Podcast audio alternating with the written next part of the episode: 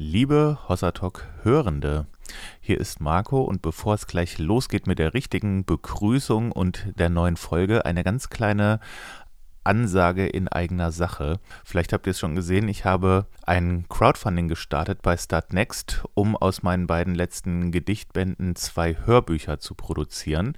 Das läuft noch so knapp zwei Wochen und äh, es würde mich sehr freuen und mir auch sehr helfen, wenn ihr da mal vorbeischaut und vielleicht eins der beiden Hörbücher oder irgendwas von den anderen Sachen, die es da so gibt, ähm, vorbestellt oder äh, einfach äh, schaut, wie ihr euch da sonst vielleicht dran beteiligen wollt und mir dabei helft, äh, dieses Projekt umzusetzen. Der Link äh, ist in den Show Notes, ist aber auch ganz einfach zu merken. Das ist einfach startnext.com slash Hörbücher. Vielen, vielen Dank. Äh, ich freue mich, wenn ihr dabei seid. Und jetzt geht's los.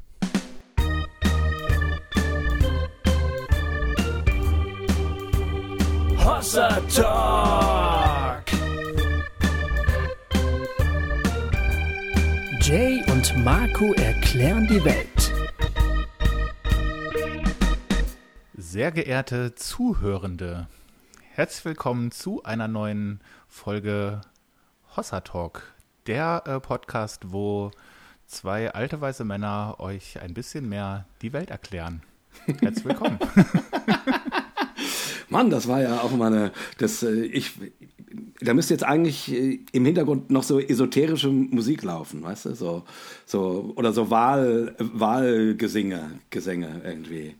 Das Stimmt. Jetzt, Wenn ich was äh, GEMA-freies finde, kann ich das noch reinschneiden. naja, es äh, wäre ja auch nicht ganz unpassend zu dem, worüber wir uns heute unterhalten wollen.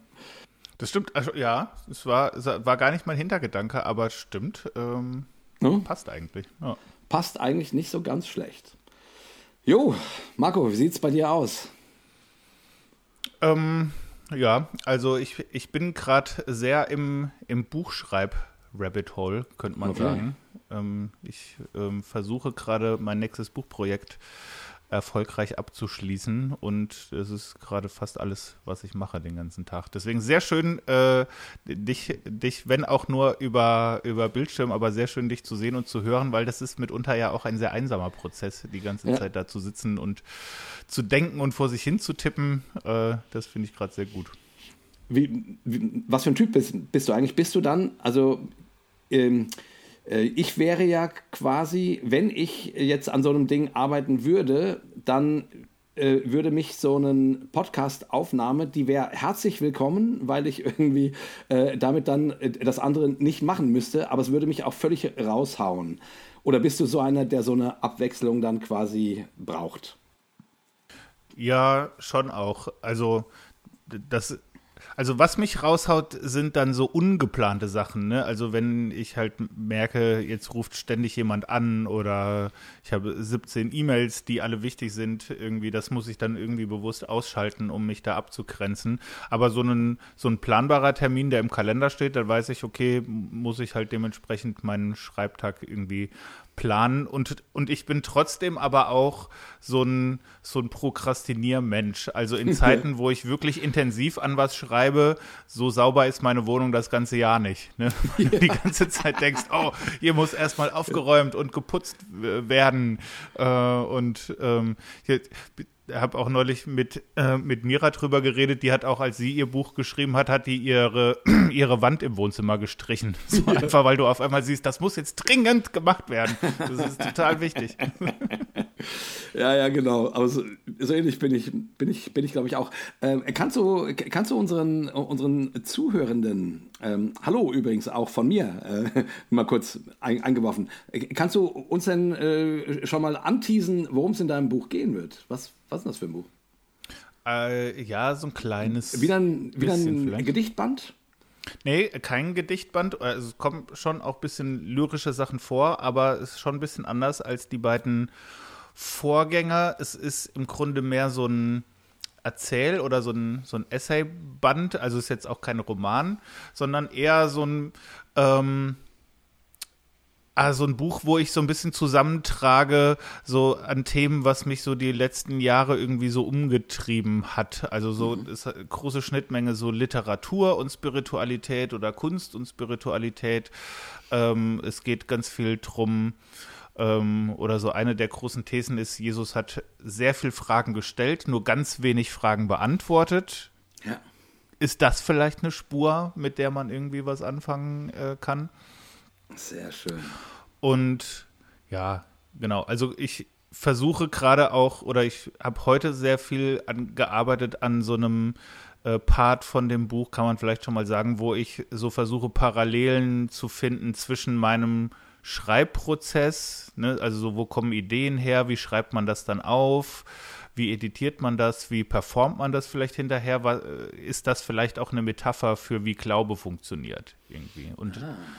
und äh, fand ich erstaunlich viele äh, Überschneidungen oder Anknüpfungspunkte irgendwie. Also das ist schon ein bisschen nerdig, aber ich glaube, ähm, vieles von dem, wo wir uns hier so drüber unterhalten, finden da wahrscheinlich auch irgendwie so ein, so ein Widerhall irgendwie. Das, das kommt da schon auch viel drin vor. Sehr, sehr cool. Aber, auch das äh, ist ja gar nicht so weit, so weit weg von dem Thema, über das wir heute sprechen wollen. Ähm, bevor wir dann dazu kommen, sagen wir nochmal ganz kurz, äh, wir hoffen, dass ihr lieben Zuhörenden, dass wir viele von euch äh, nächstes Wochenende in, ähm, in Zürich sehen, ähm, wo wir zu dem RefLab Podcast Festival fahren mhm. mit Gofi im Gepäck und dort die erste Station unseres zehnjährigen Hossa-Jubiläums feiern. Ähm, leider gibt es keine Karten mehr. Das muss man an dieser Stelle auch, kann man ruhig auch nochmal kurz sagen.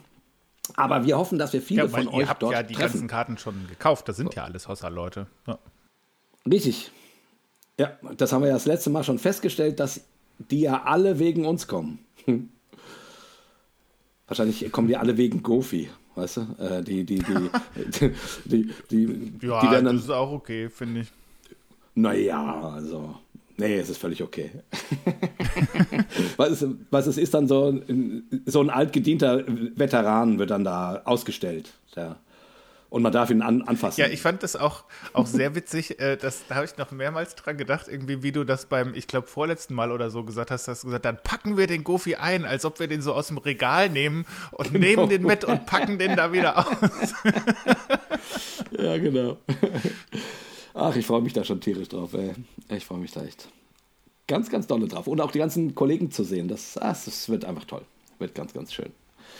Das wird sehr, sehr schön. Ja. ja. Wir werden berichten, natürlich, wie es war. Definitiv.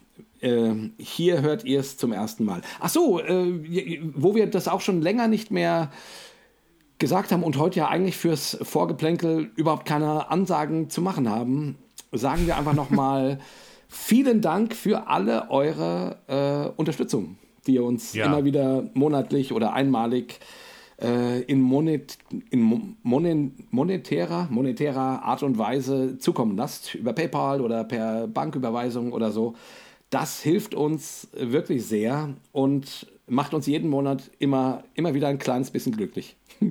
ähm, ja, nicht nur ein kleines bisschen, schon ja. sehr doll, muss man ja. sagen. Also einfach an dieser Stelle vielen, vielen Dank. Und, und, es gibt, und es gibt unendlich viele, die uns echt schon ganz, ganz, ganz lange mit einem monatlichen Betrag ähm, unterstützen. Keine Ahnung, manche Leute 20 Euro, manche Leute auch nur 3 Euro oder irgendjemand, glaube ich, sogar 1 Euro oder so. Also es ist, äh, es ist, äh, ist doch mega geil. Ja. ja. es ist total geil, weil du einfach dann da äh, mitkriegst irgendwie und, und die sind zum Teil jahrelang dabei. Also das äh, ja, ich, eben, das kann man also, ja auch mal sagen. Also wenn wir jetzt äh, hier uns die ganze Zeit so auf die Schulter klopfen, oh, zehn Jahre hm. Hossa Talk Jubiläum, äh, ist das natürlich auch ein erheblicher Teil, dass das überhaupt funktioniert, ne? weil so jo. viele Leute das über so viele Jahre auch so supportet haben.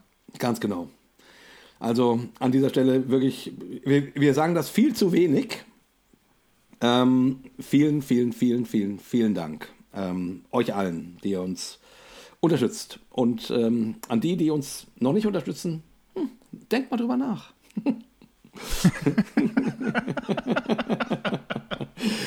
ja, ähm, ja, genau.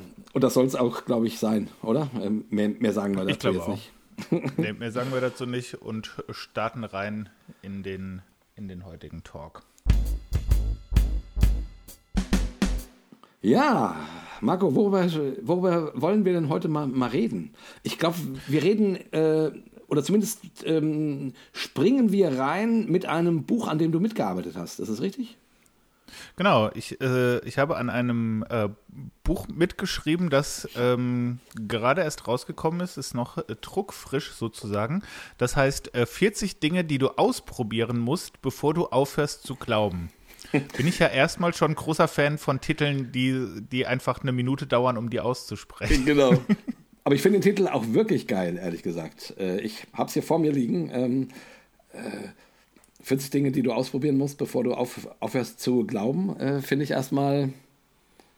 Also, du hast vorhin gesagt, irgendwer, irgendwelche Leute haben sich mokiert über das Must, ne? Ähm, ähm, ja, das, äh, ich, das ist ja auch verständlich. Ja. Ne? Also wenn, wenn du sagst, ne, also Dinge, die du ausprobieren äh, musst, bevor du aufhörst zu glauben, das zielt ja schon ein bisschen auf Menschen ab, die möglicherweise mit dem Gedanken spielen, genau. manches an Kirche und Gemeinde und Institution und sowas gefällt mir vielleicht nicht mehr.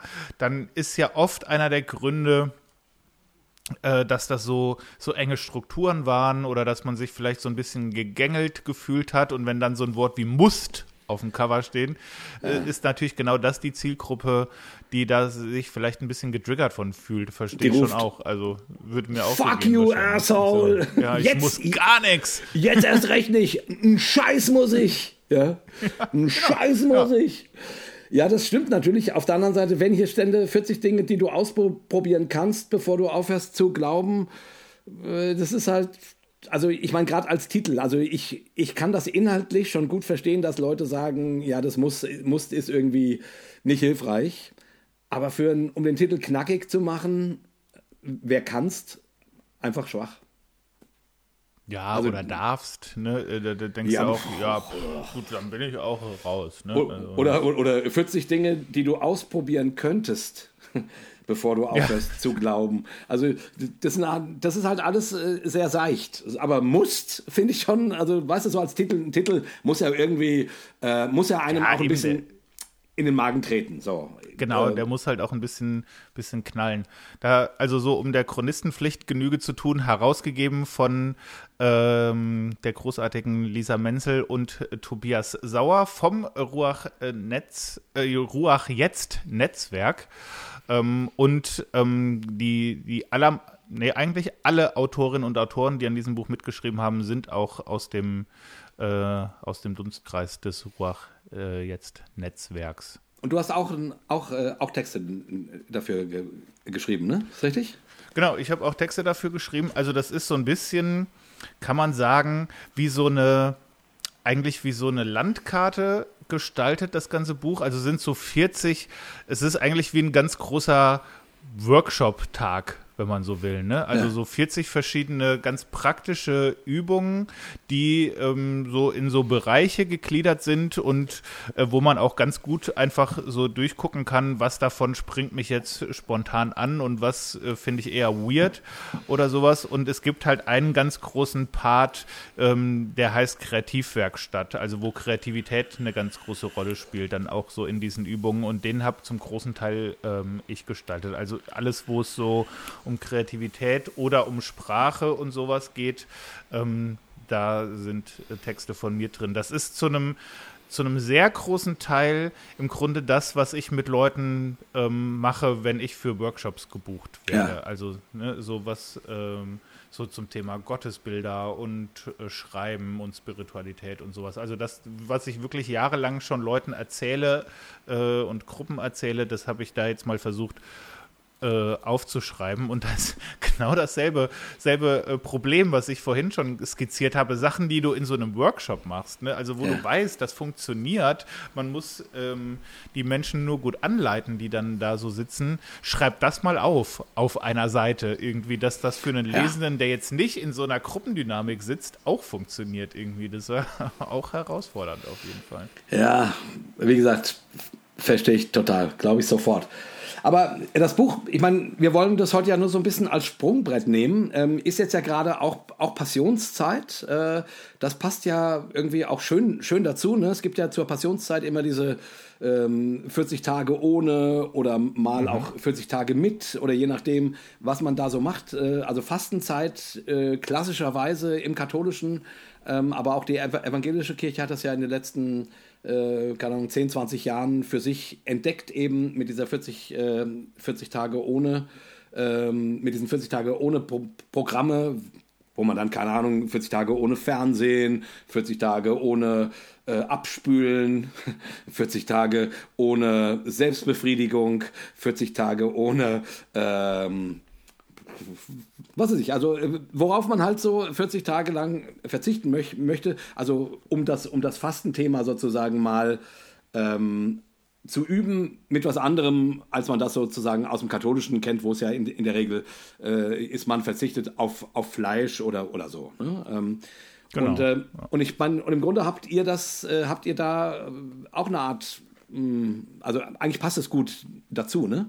Ist richtig? Ja, man kann das schon als eine Art Fastenbegleiter nutzen. Also das war die ursprüngliche Idee auch, dass das so eine Art Fastenbegleiter wird. Ich glaube, jetzt hat es noch ein bisschen anderen Spin bekommen, genau. aber so grundsätzlich, da kommt die 40 her, auf jeden Fall. Ja. Ne? Also da kommt äh, dieses 40 Dinge, die du ausprobieren musst. Äh, ursprünglich war, also kommt da das, das, der Rahmen und das äh, Konzept irgendwie ja, also, also kann man, kann man sehr gerne so nutzen.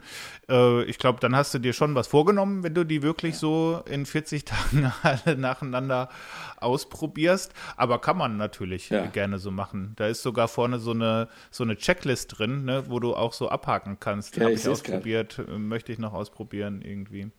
Genau, also. Und die Idee ist ja schon, und das ist ja, das ist ja spannend, ähm, dass wir gesagt haben, es gibt ja Menschen, und die kennen wir ja auch, und das haben wir ja auch selber schon so erlebt, die so sagen, ah, ich bin irgendwie äh, fromm, kirchlich, gemeindlich sozialisiert, irgendwie passt es alles nicht mehr. Äh, ach, ich glaube, äh, das ist jetzt durch, ich habe keinen Bock mehr, ich drehe ich dreh dem äh, Ganzen, ich kehre dem Ganzen jetzt den Rücken zu irgendwie. Äh, ist uns ja nicht fremd, so, nee. so, ein, so ein Gedanke. Ne? Und äh, wir haben dann so ein bisschen als Team überlegt, äh, finden wir natürlich auch sehr nachvollziehbar, kennen wir alle gut. Aber äh, manchmal hat man ja, je nachdem, aus was für einer frommen Prägung oder welchem Hintergrund man so kommt, hat man vielleicht gar nicht so auf dem Schirm, was eigentlich alles so Christentum, christliche Spiritualität irgendwie beinhaltet, ne? weil man halt nur so in seinem kleinen, begrenzten, in unserem Fall halt so evangelikalem Teich irgendwie denkt und denkt, ja gut, wenn, wenn man das halt nicht mehr so möchte, vielleicht mit all seiner Begrenztheit und Enge und, und komischen Gottesbildern, dann kann man wohl kein Christ mehr sein. Ne? Ja, genau. Irgendwie. Und, genau. und was das Buch so ein bisschen tut, ist zu sagen, nee, nee, nee, es gibt eine ganz große, lange, reiche Tradition an christlicher Spiritualität, ganz praktisch, so an Übungen, ähm, an Sachen, die man tun kann, vielleicht auch, die man vielleicht noch mal ausprobieren kann, die vielleicht ja hilfreich sind und die, die vielleicht sogar hilfreich sind, wenn man sich entschließt, ah, das ist mir alles zu fromm, zu christlich, aber vielleicht hat eine von den Sachen trotzdem irgendwie einen, einen Wert, ne, den man beibehalten kann. Ja, genau. Das wäre ja die eine Variante, ne, dass man äh, von solchen Übungen, die für sich säkularisiert, ne, wenn man merkt, okay, mit dem Glauben, das funktioniert trotzdem nicht, aber unter Umständen können ja solche Übungen auch mh, hm, ungläubig hilfreich sein. So. Und die andere Seite wäre ich meine, und da finde ich, und da finde ich euren Titel einfach schön. Also, ne, ähm, ähm, wir kennen ja eine Menge Leute, die, die irgendwie kurz davor sind, den, den Glauben irgendwie hin, hinzuschmeißen oder so. Und, ähm, und äh, ja, einfach mal so frech zu sagen, hey, hier, probier doch mal äh, aus. Ähm, vielleicht findest du ja was, wo du, wo du doch wieder irgendwie eine Art ähm, Anschluss findest, ähm, der jetzt eben nicht, keine Ahnung, über äh, intellektuelle Apologetik oder sowas funktioniert. Ähm, weil das ist ja oft das Problem. Also meinetwegen im, im, im evangelikalen Bereich versucht man die Menschen ja durch Apologetik zu überzeugen. Also entweder das, ne, ähm, der christliche Glaube ist wahr, äh, weil Jesus ist auferstanden, das ist das best, äh, historisch bestbelegteste er Ereignis der Weltgeschichte, ja. so bla bla bla. Und dann, äh, oder die Bibel ist äh, unfehlbar und wahr. Und dann kommen die Argumente dafür. Und dann ähm, in sich klingt das dann auch immer sehr schlüssig bis du dann irgendwie den, den Argumenten äh, irgendwie ein bisschen näher kommst und, und merkst, ähm, wenn, du, äh, wenn du eine Karte ziehst, äh, dann fällt das ganze, ganze Kartenhaus auseinander. So, also Voll. ich will damit sagen, so, so, das ist ja oft der evangelikale Weg, um Menschen zu überzeugen, nach dem Motto, der christliche Glaube ist wahr. Ähm, ähm, wenn du das quasi außer Acht lässt, bist du selber schuld, sage ich jetzt mal. Und dann gibt es den, dann gibt's den, den charismatischen Weg, der halt sehr über Emotionalisierung geht, also im Lobpreis den Heiligen Geist erleben, komm, wir beten für die Geistestaufe und dann so, ne, also so eher auf dieser Ebene. Aber das Problem ist, wenn diese Dinge halt irgendwie hm, für einen ein bisschen was ähm, Abgeschmacktes kriegen. Meistens ist es ja mhm. nicht so, dass es von Anfang an abgeschmackt ist, sondern irgendwann ähm, kriegt das. Denn der Martin Benz hat bei Worthaus äh, ähm, einen tollen Vortrag äh, über, diese, über diese Thematik gehalten. Ähm, wie, wie das kommt, dass Menschen sozusagen an irgendeiner Stelle mit an, anfangen, mit ihrem Glauben zu fremdeln. Hat, hat, er, hat er super gut er, erklärt, finde ich. Ähm, also sehr zu empfehlen zu hören. Und, und, dann, und dann ist es ja oft so, dass man sozusagen, keine Ahnung, diesen emotionalen Zugang, der, keine Ahnung, noch vor drei Jahren super gut funktioniert hat, hier mit Worship-Songs und so, yeah, Jesus, I love you, oh ja, you are my Savior, oh ja, mm, Jesus, Jesus, Jesus, oh, Jesus, Jesus, Jesus. So, also jetzt mal bildlich gesprochen. Und irgendwann denkst du halt, das das geht nicht mehr. Und ich finde irgendwie cool, also da will ich eigentlich hin, die ganze Zeit, dass ihr quasi ähm, äh, mit diesem Buch irgendwie Leuten na so, na so freundlich vors Schienenbein tretet und sagt, hey, jetzt, wenn du auf die evangelikale Weise oder auf die charismatische Weise das Gefühl hast, das ist alles Bullshit, das Christentum ist reicher an Traditionen, an spirituellen Dingen, die man ausprobieren kann. Probier doch, doch mal was anderes. Vielleicht findest du da für dich was, was dich, was dir hilft, ähm, äh, doch am Glauben noch was zu finden, sozusagen. Ja, ne, und ich, und der, der Ansatz war ja auch gar nicht, das soll jetzt so ein Stoppschild sein, ne, irgendwie der, der, der letzte Versuch, Leute mhm. davon abzuhalten, äh, irgendwie doch ihren Glauben über Bord zu werfen, sondern das ist nur so eigentlich eher so ein, ja, total nachvollziehbar, dass du das denkst wenn du magst, guck dir das halt nochmal an. Genau. Äh, vielleicht findest du da drin was und ansonsten äh, viel Spaß auf deiner Abschiedstour, so ein bisschen. Ne? So haben wir es genau. auch geschrieben auf dem, ja. auf dem Klappentext irgendwie. Ja, so. ja und, und es ist ja auch irgendwie so, also ich meine, es gibt ja, ich begegne immer wieder Menschen, die sagen, oh, sie fremdeln gerade mit dem christlichen Glauben, sie sind daran aufgewachsen, deswegen gibt es da unfassbar viele Trigger Momente und Triggerpunkte, in, dass sie in irgendwelchen Gottesdiensten sitzen und keine Ahnung, es kommt nur eine Ansage und, und sie merken irgendwie, oh, das geht gerade gar nicht für mich, weil allein der Ton, wie die Ansage gesprochen wird, noch nicht mal inhaltlich äh, löst mhm. schon einen Schwall an irgendwelchen Assoziationen aus, die sich nicht gut anfühlen. So. Ähm, und gleichzeitig äh, sagen, merke ich dann, aber es ist dann gar nicht so, dass die alle, alle Atheisten werden wollen.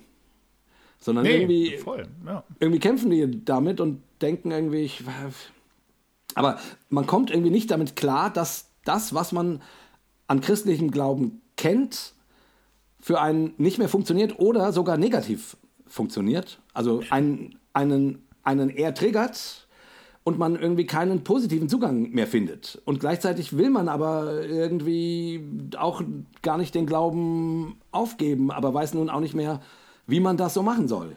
So, ja, also, voll. Also das ist ja, wenn du, wenn, wenn du denkst, es gibt halt nur ja. schwarz oder weiß, ne, nur das oder das, dann weißt du irgendwann ja sehr doll, so war das bei mir zumindest, also so dieses, diese Form von Christentum, die möchte ich auf keinen Fall so mehr. Ne? Das passt einfach nicht.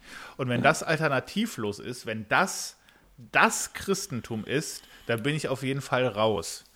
Äh, aber ich habe mir schon immer gedacht, eigentlich, eigentlich möchte ich das nicht. Ich mag eigentlich den Gedanken von Gott und ich mag eigentlich auch äh, den Gedanken von Spiritualität und ich mag eigentlich auch so meinen persönlichen Glauben. Ich finde nur diesen ganzen, dieses ganze Konstrukt außenrum irgendwie so problematisch. Ne? Und das, da finde ich, da hätte mir zum Beispiel jetzt so ein Buch oder überhaupt so ein Konzept sehr geholfen, wo jemand einfach sagt, weißt du was, mach dir mal keinen Stress, probier einfach mal aus. Das sind jetzt zum, also 40 Sachen mal nur so als Angebot. Ähm, Probier es einfach mal aus. Manches findest du bestimmt super strange. Manches findest du vielleicht auch hilfreich. Manches kannst du vielleicht übernehmen. Bei manchen kannst du auch sagen, Alter, wer hat sich das denn ausgedacht? Ja. Und, und diesen, allein diesen Ansatz, der, der finde ich, der atmet ja schon so viel Freiheit. Ne? Also völlig, völlig unabhängig von dem Buch ist das doch was Hilfreiches, wenn dir jemand sagt, mach dir doch mal nicht so einen Stress. Ne? Guck dir das doch mal an, probier genau. das doch einfach mal aus.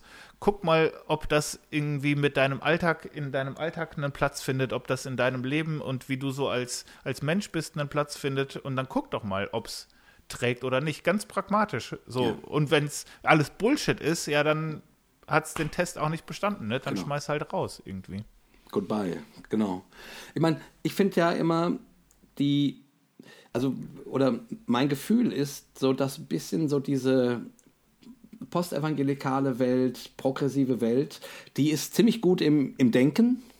Ne? Ähm, also äh, oft sehr gut darin, äh, auch zu formulieren, warum sie bestimmte Dinge nicht mehr glaubt oder warum sie andere Dinge stattdessen glaubt keine Ahnung, theologische Konzepte zu, zu analysieren und irgendwie ähm, auch zu formulieren, warum man das hi hinter sich lässt oder so. Aber mein Gefühl ist ein bisschen, ähm, dass so unsere Szene, das, das sind ja wir, das sind ja un, unsere Homies, ne? Ähm, ja. sich aber gleichzeitig irgendwie schwer tut, ähm, sowas wie eine äh, wie eine neue Spiritualität zu ent entwickeln oder so, weil, weil man eben, wie vorhin besch beschrieben, oft entweder, keine Ahnung, aus dem evangelikalen oder aus dem charismatischen ähm, Flügel kommt und dann eben mit den dort angebotenen mh, hm, stille Zeit, Bibel, tägliche Bibellese oder äh, im charismatischen, keine Ahnung, irgendwie ähm, ähm, impulsive Gebete für etwas, für die Heilung von und, und so weiter. Ne? Ähm, irgendwie, man merkt, boah, das, das, das geht gerade gar nicht mehr. Ja. Und die Leute dann äh, oft, und, und so ging es mir ja auch. Ich, ich wusste ganz lange überhaupt nicht mehr, wie ich meinen eigenen Glauben, meine eigene Spiritualität, wie ich die, wie ich das irgendwie, also wie ich ein wie ich wieder einen Ort finden kann, wo ich Gott begegnen kann, sage ich jetzt mal. Und, ähm, und deswegen finde ich das irgendwie sehr schön, dass ihr dieses Buch gemacht habt, habt einfach um mal, ähm, und das, das sind ja auch, man hätte auch 200 Dinge schreiben können. Ne? Ja, also das, sicherlich das, hätte man auch gefunden, ja klar. Ist das ja nur ein, ist ja nur ein, nur ein, nur ein Auszug. Also ich glaube, die, die, die spirituelle Welt ist so weit und der christliche Glaube ist so weit, dass da unfassbar viele Dinge Platz drin haben, in den einzelnen Traditionen, aber auch von dem, wo man davon, wenn man einfach davon ausgeht, dass, dass Gott der Schöpfer der, der Welt ist, ne? also es gibt, es gibt nicht zehn Götter, die mit ihren spirituellen An Angeboten darum kämpfen, äh, wer nun sozusagen es am besten macht, sondern es, äh, Monotheismus, ein Gott, da braucht man keine Angst zu haben, rauszufallen. Also die, die, die, die, äh, die Spielwiese ist sehr, sehr groß. Und ich bin ja, sehr, sehr, sehr groß. Ja. Und ich bin sehr froh, dass ihr so ein Buch gemacht habt, um, um mal so einen Einstieg, vielleicht mal einen anderen Einstieg in die Thematik Spiritualität zu finden, ähm, als man das einfach von seiner eigenen Geschichte her kennt. So. Ja, ja, ganz genau. Also ich fand auch total bereichernd. Ich bin ja in diesem ganzen Team von Leuten, die dazu beigetragen haben, der einzige, der aus einem evangelikalen Background kommt. Ach ja. Ne? Und äh, allein schon jetzt von den von den Herausgebern, äh, Tobi ist ein katholischer Theologe und Lisa ist äh, evangelische Religions- und Medienwissenschaftlerin. Also ne, das ist das sind ja äh, Themen, die gar nicht nur wir so in unserer Bubble exklusiv verhandeln, aber das hilft mir natürlich auch immer total über meinen eigenen kleinen Tellerrand zu gucken ne, und zu sehen, äh, ne, also das, da haben wir ja sowieso einen blinden Fleck, finde ich, als, ähm, ja. als Protestanten eh und als Evangelikale noch mal mehr, so allein was die ganze katholische Tradition da so an, an Reichtum und an Schätzen irgendwie hat. Ne? Da haben wir uns irgendwann ja sowieso einfach komplett von abgeschnitten und gesagt, das ist ja alles, braucht alles ja kein Mensch. Das ist ja alles äh, Götzendienst. kurz nach der Reformation. Und das, das fällt mir schon auf, ne? dass, dass manchmal so in, in Freikirchen schon so ein bisschen der Vibe ist, wo man immer sagt, ja, die Urgemeinde, ne, die ist natürlich der große, der große Blueprint, an dem man sich orientiert, wo man auch denkt, welche eigentlich, ne? Also die hm. in Jerusalem, hm. die gedacht haben, der Herr kommt morgen wieder, wir machen hier kompletten Kommunismus und 50 Jahre später hat keiner mehr einen Cent und man muss für die sammeln. Ne? ja, genau. Oder die in Korinth äh, oder weiß ich jetzt auch nicht genau, wer, äh. wen man dann meint. Ne? Und, und dann tut man aber ja so, das ist ja oft so der, der Gedanke, ähm, danach war dann großes schwarzes Loch in der Geschichte, dann kam irgendwann Luther, Gott sei Dank, und, und dann kommen wir. Und du denkst, das ist ja kompletter Quatsch, wenn du dir anguckst, was, da, was dazwischen noch so ist, auch an interessanten Personen und Schriften und Aufbrüchen und Gruppen und sowas. Es stimmt halt einfach nicht. Ne? Sich davon abzuschneiden, ist einfach auch Raubbau an der eigen, eigenen äh, Geschichte und an der eigenen Spiritualität. Irgendwie zu sagen, ja, im Grunde sind es nur wir und die Urgemeinde. Also wir sind eigentlich direkt äh, Apostelgeschichte und dann wir. Stimmt halt einfach nicht. Ist auch totaler Quatsch. Ja, und zumal tut das ja dann auch so, ähm, also das sagt man zwar nicht so, aber meint es, glaube ich, dass man eigentlich geht man ja davon aus, dass die, also wenn die Urgemeinde und dann wir kommen, dass wir das im Grunde ja auch so machen wie die Urgemeinde. Also man, also man assoziiert, dass man äh, 2000 Jahre später mit seinen mit seiner Art Spiritualität und Theologie und solche Sachen zu betreiben und zu leben, äh, man denkt einfach, die hätten das damals genau so gemacht. Ja. Das ist natürlich Quatsch, weil die, die, vor 2000 Jahren, also wir, wir können uns wahrscheinlich überhaupt nicht vorstellen, äh, wie anders Menschen damals waren und wie anders auch deren Spiritualität ausgesehen haben muss, weil das Mindset ein komplett anderes gewesen ist. Du, du hast viel kollektiver gedacht. Du hast viel, ähm, du hast viel ähm, ähm, auch, auch magischer gedacht. Du hast viel, ne, ja, ähm, ähm, dass es, dass die katholische Kirche aus dem Abendmahl äh, so einen, ähm, so einen ähm, ähm, Brimborium gemacht hat, würde ich mal sagen. Ja, also ich, ich könnte mir vorstellen, dass das viel näher an dem ist, wie das, wie das, wie das die ersten Christen ähm, empfunden haben, ohne jetzt zu sagen, ich wüsste das, wie das nun gemeint ist und, und, und war. Einfach nur, weil die Welt damals eine viel magisch verstandenere Welt gewesen ist, die, wo, wo alles aufgeladen war mit Bedeutung und Symbol und, und all diesen Dingen. Das haben wir ja äh, durch die Aufklärung alles verloren. Und, äh, und wenn, und wenn, äh, wenn wir Freikirchler, oder nicht wir, ich bin ja kein Freikirchler, aber wenn, wenn Freikirchler dann immer denken, nur das Wort äh, und, und, äh, und quasi, äh, dann, dann merkst du, naja, äh, ich bin mir relativ sicher, dass, dass das vor 2000 Jahren niemand gesagt hat weil es eine völlig andere Welt war. Weißt du, was ja, ich meine? Also, ne, ja, wir haben uns, wir haben uns jetzt äh, hier die, die letzten Tage ähm, so mit den, mit den Leuten hier in Wien und mit der Projektgemeinde äh, viel diese, diese Urgemeinde angeguckt, weil hier auch gerade viele Umbruchprozesse und sowas äh, sind und mhm. das ist super spannend. Und da muss man schon sagen, das ist natürlich schon sehr anders. Das kannst du nicht einfach so eins zu eins übertragen, weil da ist eine Gruppe von Leuten, die zum großen Teil Jesus persönlich kannte, äh, irgendwie Ostern miterlebt hat da und, und die Himmelfahrt und Pfingsten miterlebt hat und dann ähm, das noch im Ohr hat, dass Jesus halt sagt, ja übrigens, äh, also demnächst komme ich ja auch eh wieder. Ne? Und dann fangen die halt an und schmeißen alles zusammen, was sie so haben. Da sind auch eher super reiche Leute dabei.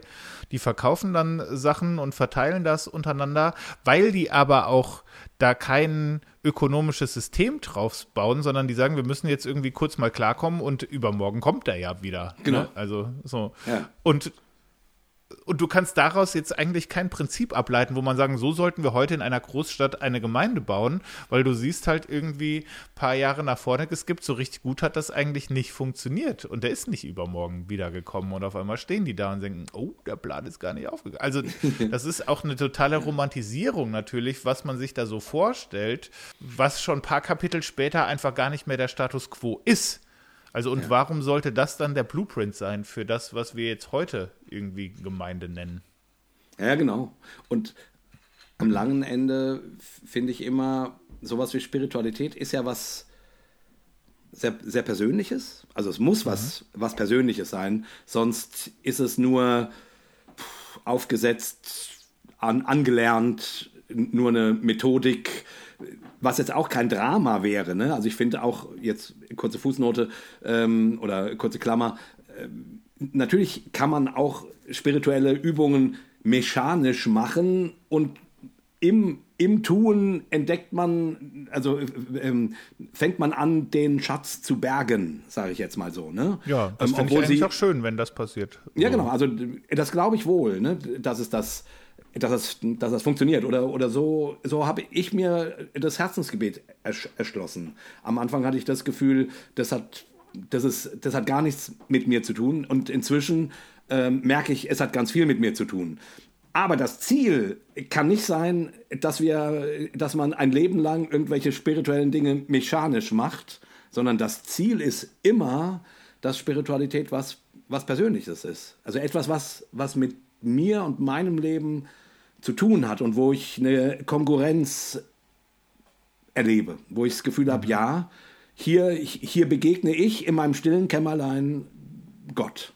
So. Mhm. Und zwar, genau, und, und, das, und das ist halt einfach, also, genau, und ich wollte nur damit sagen, sagen ähm, ähm, ja, mechanische Übungen können, können ein, ein Einstieg sein, aber das Ziel ist bei Spiritualität, würde ich sagen, immer irgendwie eine persönliche Ebene zu finden, wo man sagt, ja, jetzt, jetzt, jetzt greift das. Aus dem Grund finde ich, kann man auch problemlos, wenn man merkt, Dinge funktionieren. Ich bin, mir hat irgendwie, äh, ich weiß nicht, ob ich, ob ich das hier schon mal erzählt habe, ein guter Freund hat gesagt, du Jay, ich, ich, ich schaffe das einfach nicht in der Bibel zu lesen. Ich, ich habe das immer wieder versucht.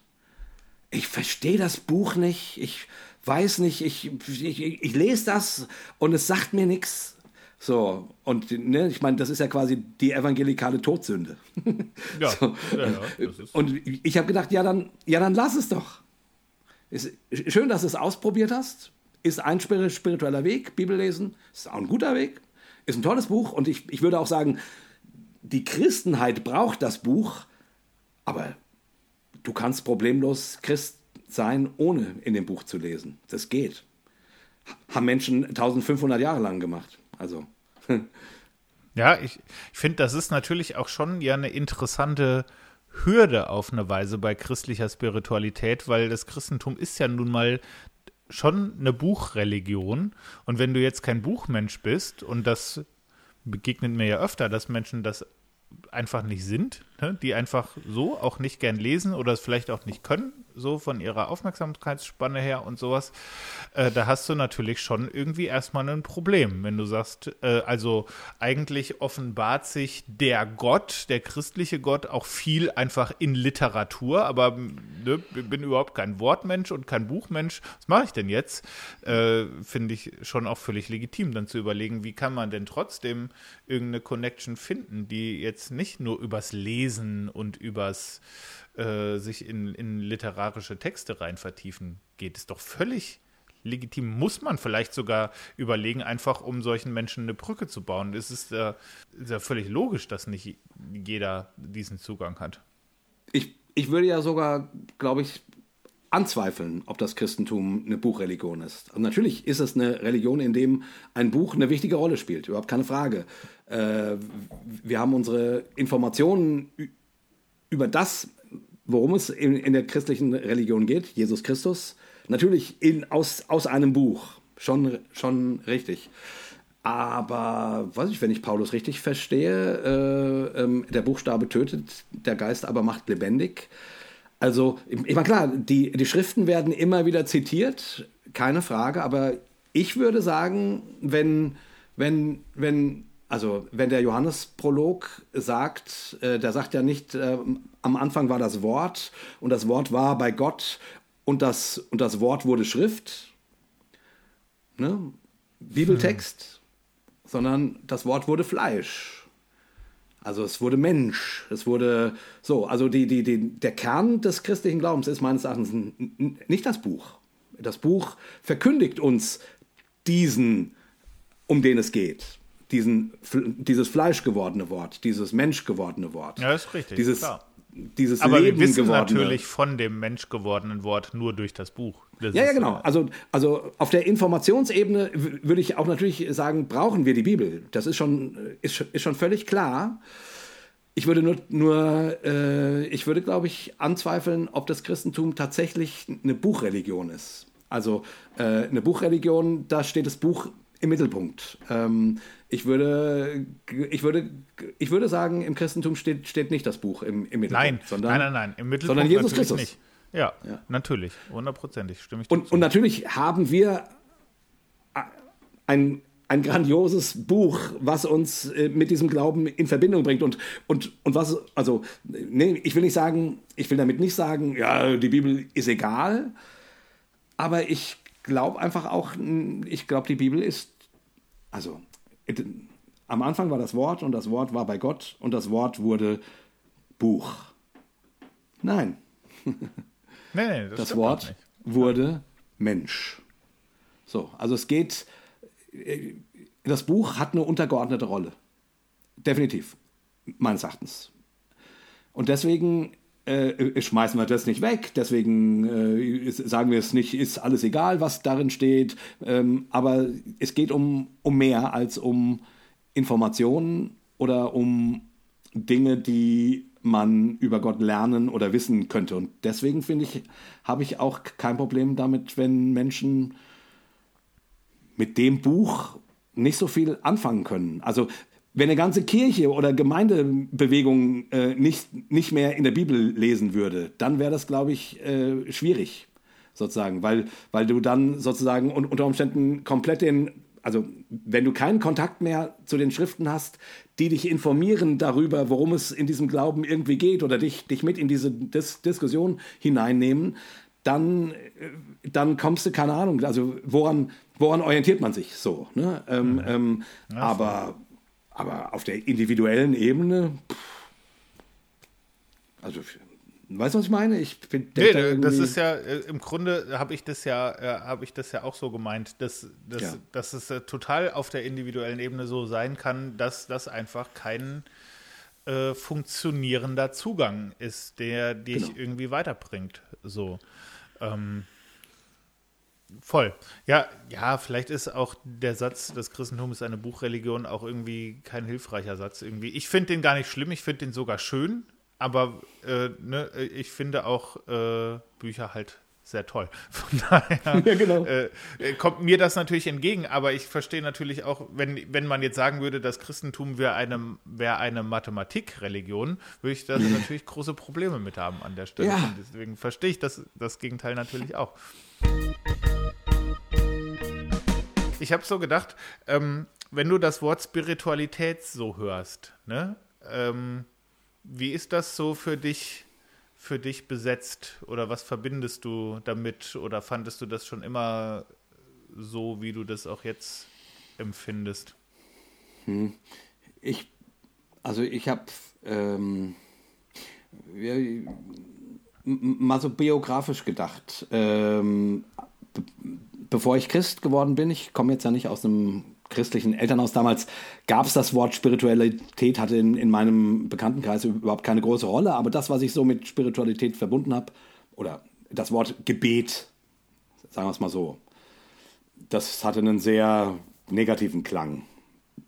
Irgendwie sowas von weltfremd und nicht viel mit dem Leben zu tun habend. Aber wie gesagt, das war meine Perspektive, als ich quasi äh, als Jugendlicher gedacht habe, wer heutzutage an Gott glaubt, spinnt eh. So, irgendwie.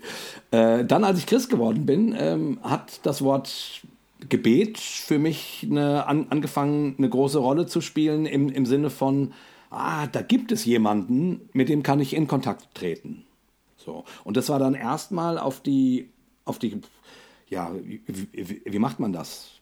Man erzählt dem, was man so auf dem Herzen hat, was so in einem vor sich geht. Ne, so wurde mir das so damals gesagt. Man, man stellt sich vor, dass, dass Jesus da ist und dem erzählt man das, so, was einen bewegt.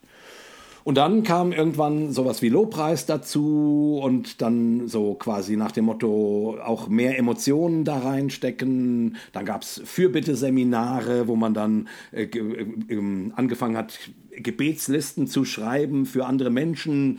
Ähm, ich, äh, es gab mal irgendwann dieses Buch, was, was das Vaterunser so zu so einer ähm, Gebets...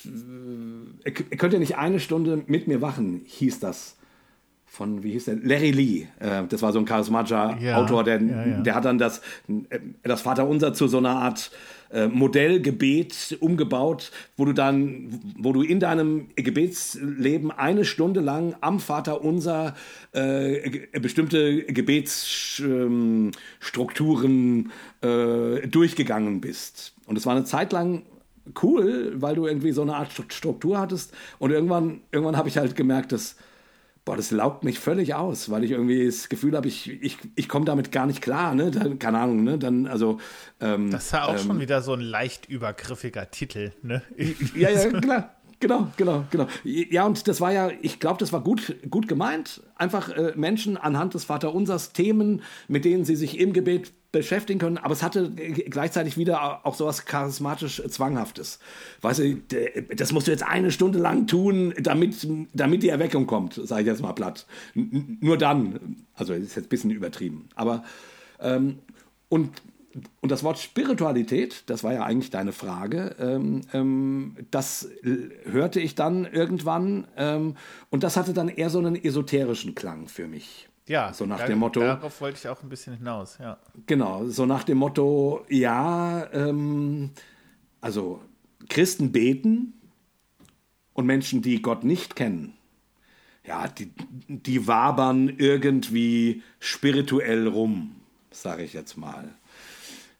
Das hat sich halt so von meinem Gefühl her sehr geändert, ähm, als ich gemerkt habe, dass mir die Worte für Gebete fehlten dass ich nicht mehr wusste, wie ich überhaupt noch beten soll und mir die Bibel fremd wurde und ich das Gefühl hatte, ich kann an diesen christlichen Glauben kaum noch andocken, weil all die Formen, die ne, Lobpreis war auch, ging nicht mehr. Und irgendwie, irgendwie stand ich da und, und dachte, stille Zeit machen. Ich, ich bin schier wahnsinnig geworden, weil ich gedacht habe, allein dieses Wort schnürt mir die Kehle zu. So äh, jeden Tag stille Zeit machen, jeden Tag eine halbe Stunde oder gar eine Stunde, äh, wie gerade beschrieben.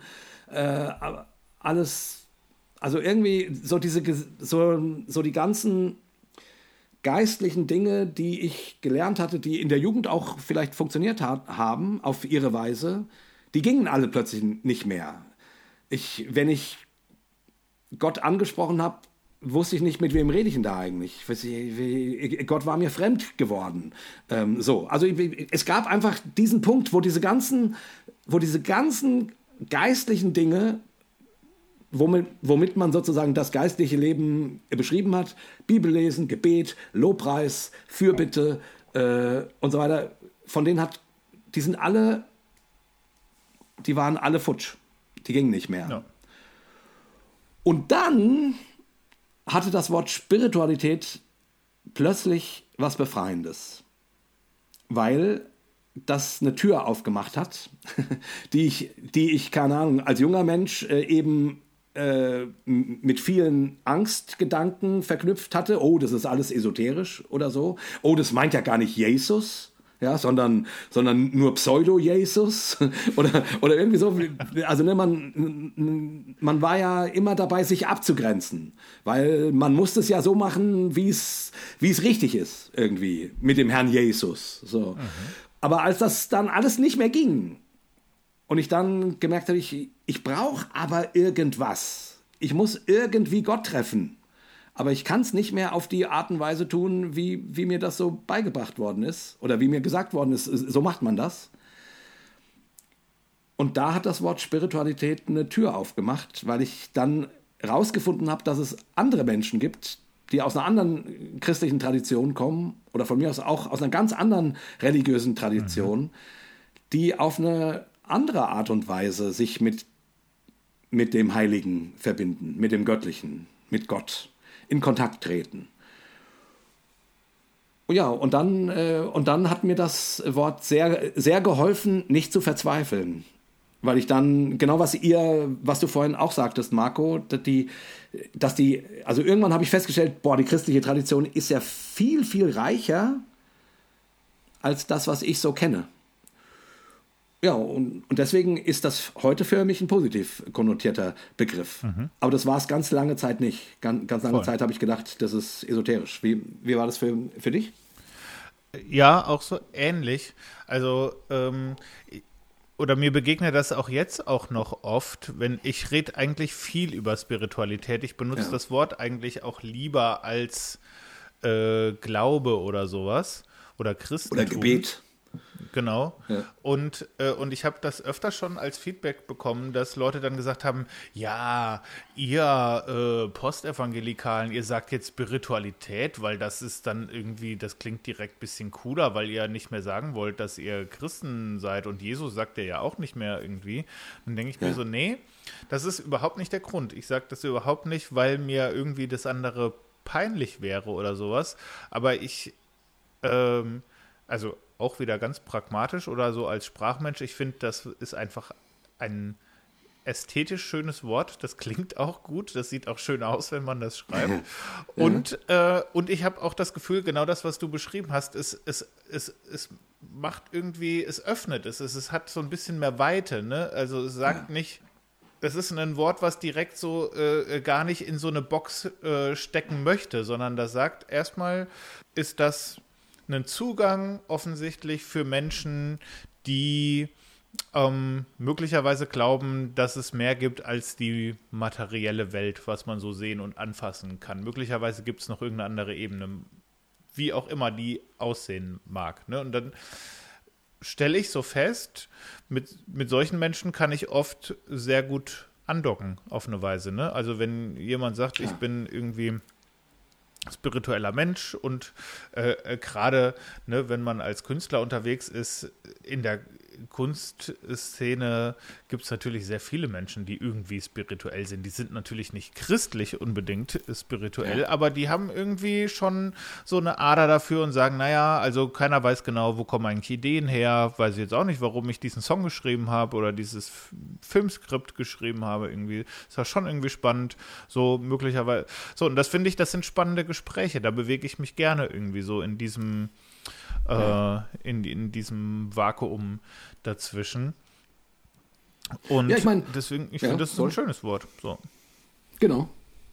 Und ich meine, ähm, also das Gute an, an dem Wort ist, also wenn man meinetwegen das Wort Gebet hört, da äh, steckt, also unter Umständen, je nachdem, aus welcher Tradition man kommt, sind es dann unterschiedliche ähm, unterschiedliche Assoziationen, die es da, dazu gibt, aber im Großen und Ganzen beschreibt das wahrscheinlich für den Großteil von gläubigen Menschen, äh, ich, ich sage Gott irgendwelche Dinge. Ja. Ne? So, äh, das kann Klage sein, das kann äh, Lobpreis sein, das kann Fürbitte sein, das kann ähm, von mir aus geistliche Kriegsführung sein, das kann ähm, ähm, Bitte sein. So. so ich das wären jetzt so die Sachen, die mir spontan einfallen, was Gebet sein kann. Aber, aber es, aber, aber Wobei das, es Klage das, ja sehr selten hat, tatsächlich. Ne? Oh, ja, im, im, im Persönlichen, Ja. glaube ich, hat, hat das, hat's das relativ oft für Menschen, weil Menschen ja die Erfahrung machen, dass das Leben scheiße ist und sie bei Gott um, um Hilfe rufen und dann kommt die Hilfe nicht so, wie sie sich wünschen und irgendwann äh, muss man irgendwie natürlich auch klagen. Also ich, also ich, ich, ich glaube, im Privaten ist die Klage gar nicht so verpönt. Im Gottesdienst hat sie leider oft ein bisschen wenig Platz. Ähm, aber ich glaube, im, oder meinst du nicht, im, im, im Privaten hätte ich das Gefühl, Ja, dass weiß es, ich nicht. Also ich habe, äh, also ich glaube das auch. Ich habe das auch äh, natürlich äh, äh, privat schon viel länger gemacht, als ich das öffentlich gemacht hätte. Aber äh, mir hat nie jemand gesagt, dass, dass das okay ist. Und deswegen ähm, finde ich immer noch, auch so in der ganzen Liturgie und sowas, ist die, ist die Klage einfach unterrepräsentiert. Unterrepräsentiert, Und ich glaube, es würde manchmal Leuten echt helfen, wenn man sagen könnte, boah, privat natürlich auf jeden Fall und aber auch in einem Gottesdienst wäre es völlig okay, einfach mal zu sagen, boah, fuck, das ist aber beschissen gerade. Ich krieg's ja überhaupt nicht auf die Kette und ich verstehe auch überhaupt nicht, was das jetzt soll und was das mit Gott zu tun haben soll. Raff ich einfach nicht. Äh, finde ich auch scheiße, dass es gerade so läuft. Das, ich finde, das wäre einfach super hilfreich, wenn man das manchmal einfach mal öffentlich machen würde. Ja, zumal, also, und das ist so lustig, ne? Also ich meine, gut, und ähm, man muss ja schon sagen, ähm, der, der Siegeszug der charismatischen Bewegung, so im, im liturgischen Geschehen, im freikirchlichen sowieso, äh, aber auch, also ne, die, die, ähm, das hat dazu geführt, dass sowas wie Klage äh, noch mehr zurückgedrängt wurde. Das Ja. ist leider so, ne? weil, weil äh, die charismatische Welt sehr vom, also eher in der Versuchung steht, ähm, triumphalistisch zu glauben, Ja. ne? den, den Sieg äh, hochzuhalten ähm, und, ähm, und damit kommt das durch Lieder und so weiter halt dann doch ähm, mehr in den Vordergrund, als es vielleicht, keine Ahnung, in einer, in einer, in einer älteren Liturgie ähm, oder in der Landeskirche der Fall gewesen ist, wo du ja zumindest äh, in der Landeskirche gibt es immer, immer das Sündenbekenntnis, liturgisch. So, ne? ähm, das ist jetzt, jetzt keine Klage, aber es ist zumindest so ein, so ein Moment des Innehaltens, der wenig mit Triumphalismus zu tun hat, mit, mit dem Sieger und so, ja. So, also ich will damit auch auch nur sagen, ähm, ja, das ist leider so, glaube ich. Und ich glaube, das ist auch, äh, das ist so eine der, der Spätfolgen, was sich die evangelikale Welt nicht so ganz klar macht, dass wenn man auf diesen Zug aufsteigt, dass man sich nicht wundern muss, dass Leute irgendwann von diesem Zug wieder abspringen, weil sie sagen, das ist mir zu, das hat mir zu wenig mit dem Leben zu tun. Ja, genau, ja, voll. Ne? Ja, und ich finde, In meinem Leben brauche ich Klage. Ja, und da und ja auch nicht nur Klage, ne? Du willst ja auch nicht Ja. äh, jeden Sonntag da sitzen und nur klagen und du willst auch nicht jeden Tag zu Hause sitzen und nur klagen. Aber da finde ich, haben schon auch die, die biblischen Psalmen schon auch echt eine Qualität, weil diese ganzen Halleluja-Stellen, die wir manchmal in den Worship-Songs zitieren, äh, das sind dann nur die letzten drei Verse. Und die Klage kommt aber vorher auch, ne? Also die, die haben schon im Text an sich beides irgendwie. Die, die fangen irgendwie erstmal an mit, äh, ne, also selbst dieses, dieses Jesus-Zitat am Kreuz, äh, mein Gott, warum hast du mich verlassen, kommt ja aus einem Psalmtext. Und, ähm, und die haben sehr oft beides. Also du hast, du hast schon viele Psalmen, die sowohl Klage, manchmal sogar Anklage oder äh, auch Rachefantasien und die enden aber auf äh, Preis den Herrn und Halleluja irgendwie, ne? Und das ist, das, da fällt mir nicht viel Vergleichbares zu ein. Wir haben entweder, entweder Klage oder Halleluja und meistens eher nur Halleluja irgendwie. Ja, ja, genau, genau. Und das, also ich, ich verstehe auch überhaupt nicht, wie man auf die Idee kommen kann, dass das, äh, also dass der christliche Glaube, äh, also dass dort Klage nicht einen ganz großen Raum einnehmen darf oder sogar auch ein Stück weit muss, dass es dazugehört. Ich meine, der, der Gott, an den wir glauben, du hast es gerade zitiert, ähm, stirbt mit einer Klage auf den Lippen. Mein ja. Gott, mein Gott, warum hast du mich verlassen? Also ich meine, äh, what the fuck? Äh, folgen wir nun dem nach oder, oder irgendeinem so Halleluja-Rufer? Also, äh, weißt du, was ich meine? Ähm, das, das muss sich doch irgendwo niederschlagen, an was für einen Gott man glaubt. Und da, äh, das, also das verstehe ich nicht. Also ich verstehe wohl, dass es leichter ist, Chorusse zu singen, die, die gehen Halleluja, Jesus, du bist so gut zu mir. Ja, Halleluja, auch schöner. Macht natürlich oh, auch viel mehr Bock, so wunderbar. das so im Kollektiv zu so, ne? singen. Ne? Irgendwie ne? Also das, das, das verstehen wir alle, ja. dass das easier ist, aber es ist nicht Nachfolge. Nachfolge ist, mein Gott, mein Gott, warum hast du mich verlassen? So, einfach nur mal so mal, mal rausgehauen. Ähm, ja. ähm, also, oder zumindest müsste das auch einen Platz haben. Ähm, und zwar, ich meine, wenn es der Herr Jesus, wenn es die letzten Worte des Herrn Jesus sind, dann, ähm, dann kann das kein unwichtiger Platz sein. So. Naja, aber was ich vorhin eigentlich sagen wollte, war, ne, ähm, ähm, Gebet ähm, also jetzt, klar, Klage haben wir jetzt wieder reingeholt, aber also Gebet drückt für mich aus, ich sage etwas, Gott. Mhm. Und Spiritualität, da kamen wir ja her, ähm, drückt für mich eher aus, Gott berührt mich, ich trete in Kontakt zu Gott, ich, wir, wir erleben etwas gemeinsam, Gott und ich. So. Oder von mir ist auch eine Gruppe. Also sprich, äh, das ist nicht so, da steht nicht das Verbale im Vordergrund. Oder, oder, oder das Verbale und kann. und kann, auch nicht die Performance, ne? Irgendwie so gar ja, nicht. Also das, also das Verbale kann Teil davon sein, ne? ein, ein gesprochenes Gebet. Ähm, aber Spiritualität macht die Tür, also das Wort macht die Tür auf zu noch einer anderen, anderen Ebene.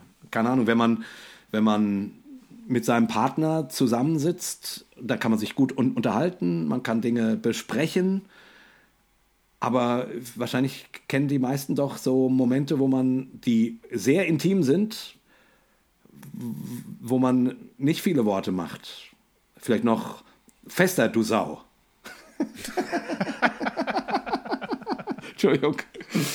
Der musste jetzt sein. Nein, aber äh, ich dachte jetzt gar nicht daran, sondern ich dachte eher an romantische Augenblicke. Ähm, Entschuldigung, manchmal, manchmal kann ich mich nicht zügeln. Ähm, wenn mir ähm, hinterher denke denk ich dann, ja, das äh, hat, in meinem, hat in meinem Kopf noch ein bisschen lustiger geklungen. das ist auch überraschend, weil da war ich gerade gedanklich auch gar nicht. Aber gut. Ist, ja, genau. Äh, deswegen, das habe ich auch, äh, ist auch scheißegal. Also eigentlich, eigentlich war das auch gar nicht der Gedanke. Ich dachte eher an romantische Augenblicke, Händchen haltend, unter dem Sternenzelt, sitzend, miteinander, von mir aus schmusend oder nur in den Himmel guckend. Das sind ja nicht verbale Augenblicke, die aber mhm. eine ganz starke Tiefe haben. Voll. Die eine ganz starke Innigkeit und Intimität haben. Und ich würde sagen, ähm, oder was der Begriff Spiritualität für mich leistet, ist, diese Erfahrungen mit, mit Gott in Beziehung zu bringen. Also, also nicht nicht den Augen, also oder nicht nur den Augenblick, wenn ich mit meiner Frau äh, unterm Sternenhimmel sitze, sondern diese Art der Erfahrung auch ähm, ähm, ähm, auf Gott anzuwenden. Mhm. Also nicht nur ich erzähle ihm irgendwas. Ja, voll. Also, das, ich habe auch irgendwie, äh, es, also so, ich würde mal sagen, so in meinen, in meinen frühen Zwanzigern, da war irgendwie dieses ganze Thema Gebet auch so hyperaktiv. Ne? Da hast du so das Gefühl, du musst, du darfst gar nicht mal richtig Luft holen. Du musst die ganze Zeit sagen, ja, und dann, und dann merkst du ja auch, wenn Leute so beten, dann benutzen die die ganze Zeit immer dieselben Füllwörter, weil es darf einfach kein, äh, es darf halt einfach nie Stille sein. Ne? Es muss die ganze Zeit so bam, bam, bam, bam, bam äh, irgendwie. Und äh, das, was du gesagt hast, da denke ich mir eigentlich auch, ich glaube, man kann wirklich mal manchmal auch äh, schon ein bisschen daran messen, wie so der Grad oder die Qualität von einer Beziehung ist, ob das gerade unangenehm ist, wenn man einfach nur nebeneinander sitzt und keiner sagt was. Ne? Ob es so eine awkward silence ist oder ob das voll okay ja. ist, einfach mal die Fresse zu halten. Äh, und ja. wenn ich mir so, wenn ich da jetzt so gedanklich so ein bisschen durchgehe, mit wem wäre das unangenehm, mit wem wäre das völlig okay, daran merkt man schon ein bisschen die Innigkeit auch irgendwie. Oh ja. ne? so, das finde ich. Total. Total.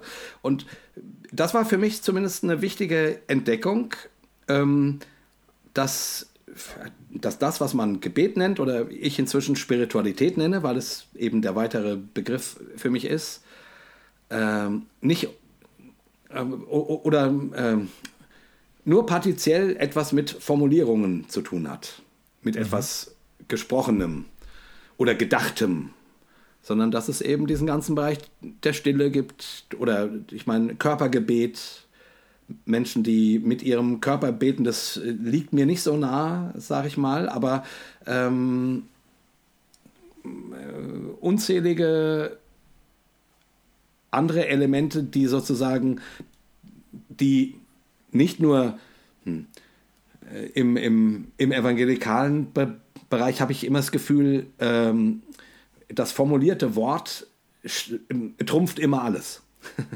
Ja.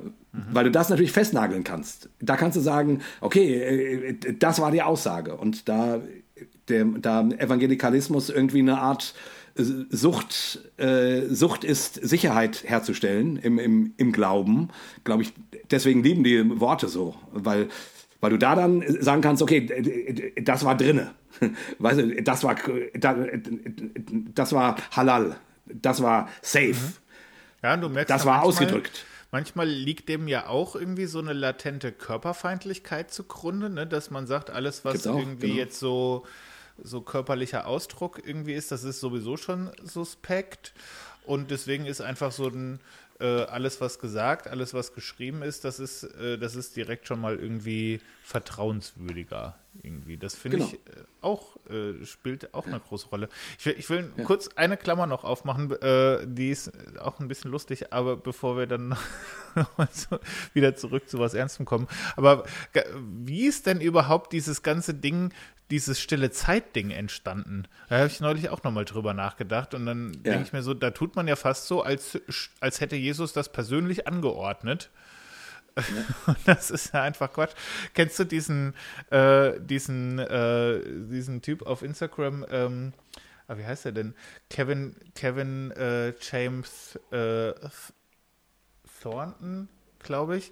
Das ist ein äh, ich glaube, der ist so altersmäßig so ungefähr zwischen uns. Und äh, der erzählt auf Instagram so in so kurzen, so, so Real-Videos von seiner äh, von seinem Aufwachsen in einer super fundamentalistischen äh, wie man sich so vorstellt, typisch amerikanischen Freikirche in den 80ern und 90ern irgendwie. Ja.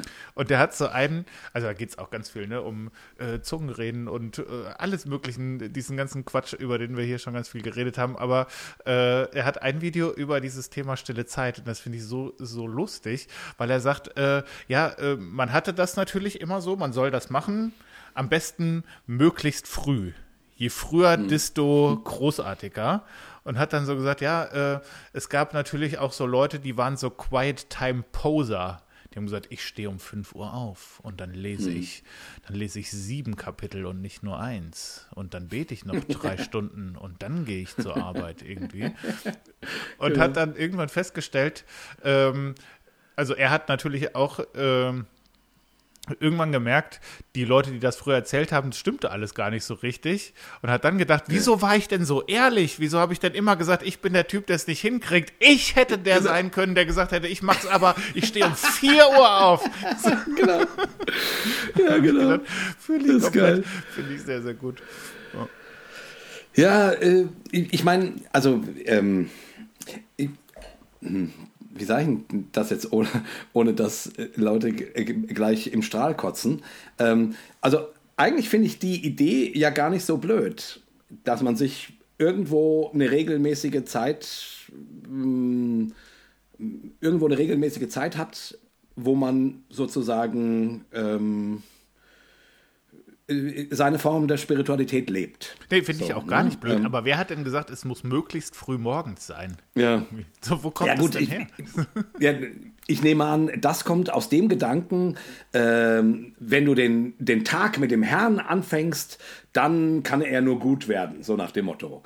Ähm, ja, aber, aber, es steht ja nirgendwo aber, beschrieben.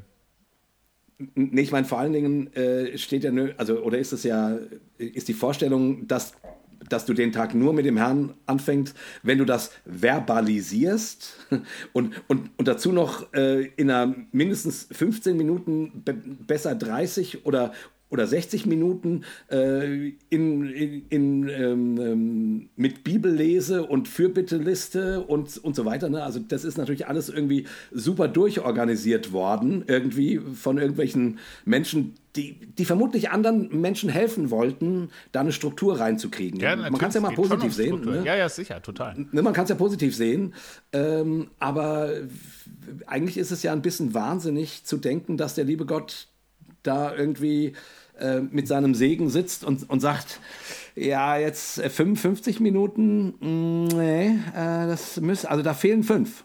Äh, da, ne, und, und, du, und du hast auch jetzt mit der Bibellese, ähm, also das ist, ist ja alles, alles irgendwie schon ein sehr mechanisches Gottesbild, ja, was dahin. Nee, also, ich finde das ja auch schön, wenn, wenn, wenn Leute da was, äh, wenn da Leute da was äh, rausziehen.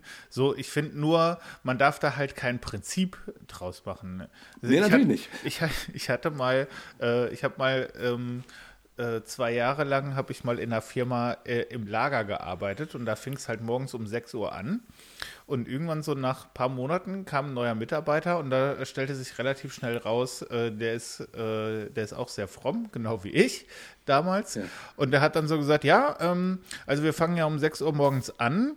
Ähm, hättest du nicht Bock, dann immer schon um 5 bei mir vorbeizukommen und dann trinken wir einen Kaffee und dann äh, lesen wir Bibel und dann beten wir noch für unsere Arbeitskollegen und dann starten wir in den Tag. Und dann habe ich so gedacht, mhm Oh, Alter, allein das Konzept, um 6 Uhr irgendwo anzufangen, ist ja schon wirklich völlig gegen meine Natur. Um 5! Ja. Äh, und das haben wir dann aber irgendwie wirklich äh, ein Jahr lang gemacht oder sowas. Und ich, ja. ich mochte das auch. Ich fand das auch wirklich äh, schön. Das war jetzt echt kein Angang, aber ähm, trotzdem finde ich dieses Prinzip, äh, es muss auch schon ein bisschen wehtun, damit es sich geistlich anfühlt. Das finde ich halt blöd. So. Ja, das finde ich auch. Also, also, wie gesagt, ich, ich finde die Idee, äh, eine, eine Zeit oder von mir aus auch nur einmal die Woche. Ähm, ich mache das ja tatsächlich auch morgens. Also ich, ich bin, weil ich einfach merke, ich kriege das sonst nicht hin. Also ich bin jemand, der, der, wenn ich nicht, also morgens nach dem Aufstehen, da bin ich noch, noch nicht so wach, dass ich, dass ich noch meditieren kann. Weißt du? Mhm, mhm. Da ist mein ja, Kopf ja, total, noch, nicht so, ja. noch nicht so am Rattern, äh, dass ich noch irgendwie einigermaßen in die Ruhe kommen kann. So, also von daher, ich merke, äh, und dass ich mich nachmittags oder abends hinsetze und, und sowas mache, das passiert einfach nicht. Also von daher, ja, meine Zeit ist tatsächlich auch morgens und ähm, ich ich merke, ich brauche das auch. Also wenn ich längere Zeit das nicht mache, merke ich, dann fehlt mir, mir was und so aber daraus irgendwie so eine so eine so ein Gesetz oder so eine so eine so eine Regel so so macht man es am besten zu machen das ist halt irgendwie Quatsch. Aber ich wollte nur sagen also ich ich kann mir vorstellen dass das ganze daher kommt weil irgendwelche Leute gesagt haben wir müssen unseren Menschen äh, irgendwie helfen dass sie zu beten lernen so, ne? Mhm, ähm, und, mhm. und, und, da die ja irgendwie, wenn sie dann erstmal bei der Arbeit sind und dann, dann nach Hause kommen und sich um, um die Familie kümmern müssen, hm, wann ist die beste Zeit? Am besten davor. So, also ich nehme an, das hat relativ pragmatische Gründe, warum das irgendwer mal so eingeführt hat und das dann stille Zeit nannte oder so. Aber an sich finde ich den, also ich finde diesen Ort gar nicht so schlecht. Weißt du, äh, und für den einen kann das Abend sein. Für den nächsten ist es morgens, für den anderen ist es mittags, für den dritten ist es irgendwie verteilt auf den Tag in Na eben, genau, mehreren da, da Minuten ja Häppchen. Ja, ja. Ne? Also äh, äh, da gibt es ja unzählige Varianten. Ähm, und die Vorstellung, dass der Tag, also dass der liebe Gott äh, seinen Segen nur gibt, wenn du morgens auch eine Viertelstunde ähm, Bibel gelesen hast, ist ja völlig absurd. Also als ob der liebe Gott das braucht. Ja, und da wäre ja auch wieder die Frage, wenn man sich so eine Zeit setzt, wie gestaltet man die dann? Ne? Also wenn du dann wieder diesen Mensch nimmst, den du vorhin skizziert hast, der, der jetzt aus so einer Stunde Bibellesen überhaupt nichts rauskriegt, ähm, wäre die Frage, ja. was, was macht man denn dann stattdessen? Und das finde ich eigentlich eh eine gute Frage. Also über, über Herzensgebet und sowas haben wir ja auch, ich glaube, in der letzten Folge schon so ein bisschen gesprochen, als es um Mystik äh, ging und sowas. Ja. Wie, also wie bist denn du darauf gestoßen? Weil das ist jetzt ja nichts, was man so äh, wenn man aus einem freikirchlichen, evangelikalen Background kommt, was man da so, so sonntags einfach aufschnappt. Das gehört, ist ja eigentlich ein, ein neuer Zugang, den man sich dann wahrscheinlich selber suchen muss. Ja, also das Herzensgebet selber kommt aus der Ostkirche ähm, und ist dort ein Standard, weil die Ostkirche eh weniger verbal Gebet denkt und mehr, äh, mehr mit mehr mit Stille arbeitet, mehr mit vor dem Heiligen sitzen und staunen, sage ich jetzt mal. Und naja, um die Frage zu beantworten, ähm, für mich war das irgendwie so, dass ich, ähm, das war ganz witzig. Äh, ich habe, also, ne, irgendwann, irgendwann gab es diesen Punkt, wo ich gemerkt habe, stille Zeit funktioniert nicht mehr. Also, oder so, äh, Gebete sprechen äh, ist echt schwierig für mich. Ähm, Bibel lesen ist echt schwierig, haben wir ja auch äh, in der Live-Folge äh, drüber gesprochen, so, sozusagen. Das, das ging irgendwie eine ganze Zeit lang gar nicht mehr. Und, und, und beim Lobpreis kam mir das Kotzen, weil ich diese Texte einfach äh, irgendwie nicht, also ich ich nicht verstanden habe, warum wir diese, diese Texte Gott zusingen, dieses ständige äh, Jubeln und äh, du bist so groß und du hast den längsten und deiner ist noch viel härter als der von allen anderen und so. Also ich, ich habe immer, ich habe gedacht, was, was, ich, ich, warum machen wir das? Ich, ich verstehe das nicht. Ich, ich verstehe nicht, warum Gott das was bringt oder, oder mir, dass ich, also, ne, also ich habe einfach den, den Bezug dazu verloren. Drei Jahre vorher habe ich den noch völlig würde, gehabt. was für ein erbärmlicher Gott wäre das eigentlich? ja, genau. Aber, aber ich, ich sag mal, drei Jahre vorher, fünf Jahre vorher äh, bin ich darin noch völlig aufgegangen. Ne, ich, äh, dieses Gott jubelnd äh, zu preisen und so. Äh, und plötzlich war das, war das quasi, ging das nicht mehr. Es hat keine Konkurrenz mehr in mir gehabt, kein Widerhall mehr, keine Resonanz. Und dann war der Punkt der, dass ich gedacht habe, dass ich irgendwie, also was ich gemerkt habe, was ich gut kann, ist über Gott nachdenken. Mhm. Und das mache ich ja auch, auch nach wie vor. Ne? Ich würde sagen, mein Hauptzugang ist ein rationaler, ist ein verstandesmäßiger. Und dann musste ich einen Weg finden, dass ich gesagt habe, weil ich gemerkt habe, ich, ich, äh, also ich musste das legitimieren als Spiritualität. Irgendwann kam der Punkt, dass ich gesagt habe, okay, ich, ich kann nicht beten, aber ich kann über Gott nachdenken. Und dann habe ich gesagt, ja, das ist ja schlechter. Und irgendwann habe ich gesagt, ja, aber es ist das Einzige, was ich habe. und dann habe ich gesagt, ja, dann muss das reichen. So, ich, ich bin derjenige, der über Gott nachdenkt und über das Leben als Christ und solche Sachen. Und dann, dann war ein erster Schritt zu sagen, das ist eine Form von Gebet. Und dazu ja. stehe ich auch, immer noch. Würde ich auch immer noch sagen, äh, das ist eine Form von Gebet. Ähm, so. Und der Punkt, dass ich dann das Herzensgebet für mich gefunden habe, war, dass ich gemerkt habe, so gut ich über Gott nachdenken kann und, über, und mir theologische Gedanken machen kann, so sehr hält mich das manchmal auch in einer, in einer totalen Schleife, in so, einem, in so einer Kreisbewegung, weil ich quasi aus meiner, aus meiner äh, weil ich sozusagen aus dem aus der Ratio nicht mehr rauskomme. Mhm. Weißt du, das, das, äh, alles gut und schön, aber ich habe irgendwann ge ge gedacht, ich brauche ein Gegenprogramm. Ja. Ähm, und dann habe ich gedacht, ja, wie, wie, äh, was für Traditionen gibt's? Und dann habe ich das Herzensgebet gefunden, wo es ja im Grunde darum geht, dass du gerade aufhörst mit dem Denken. Ne? Dadurch, mhm. dass du diesen einen Satz beim Ein- und beim Ausatmen ähm, denkst oder sprichst, ähm, ähm, versuchst du sozusagen die Ratio mal zur Ruhe zu bringen und eher an den Punkt zu kommen, wo du ins Schweigen kommst. Und das war dann eine wichtige Entdeckung für mich, weil ich, und das finde ich, also von daher ist es auch schön, dass du das nochmal fragst, weil, weil, ähm, weil manchmal, also ich glaube, es ist echt wichtig, dass man erstmal da guckt in dem, was man gut kann. Ja. Und meine Erfahrung war dann, und meine Erfahrung war dann aber, ich brauche noch irgendwas, was ich gar nicht gut kann, mhm. um das auszugleichen. Und das war tatsächlich sowas wie Stille, Kontemplation. Ähm, das liegt mir, würde ich sagen, eigentlich gar nicht, weil mein Kopf ununterbrochen am Rattern ist. Und wie gesagt, äh, auch theologisch am Rattern. Ja, und äh, das war dann sozusagen die, der Wunsch, ähm, Gott anders zu begegnen. Nicht, nicht nur über mein Ratio oder über äh, gesprochene Worte, die wie gesagt, eine ganze Zeit lang für mich gar nicht mehr funktioniert haben. Heute kann ich wieder gut Gebete sprechen. Aber so ein paar Jahre lang, also war das nicht unmöglich, aber da ist einfach nichts passiert. Da war keine Resonanz. Da habe ich manchmal im, da habe ich angefangen, ja, Jesus und jetzt so und so und heute. Und dann habe ich mittendrin aufgehört und gedacht und gesagt, ach, Motherfucker, shit, Jesus, das geht irgendwie gar nicht. So. Ja, aber das ist doch, das ist doch großartig irgendwie.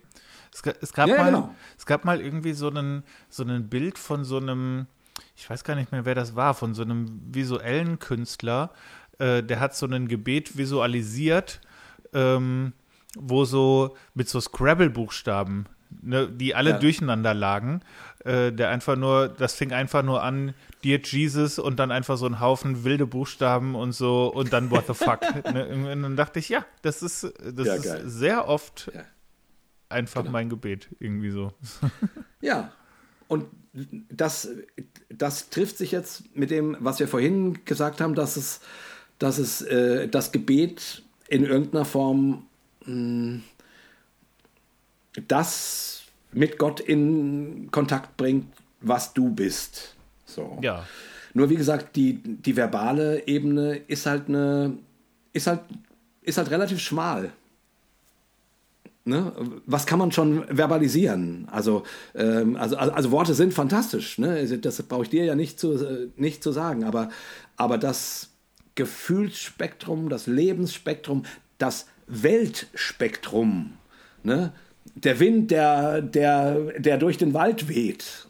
Ich meine, wenn das nichts mit, mit Gott zu tun hat, ja, dann weiß ich auch nicht. Aber äh, klar kann ich sagen, danke, Herr Jesus, für den Wind, der hier durch den Wald weht.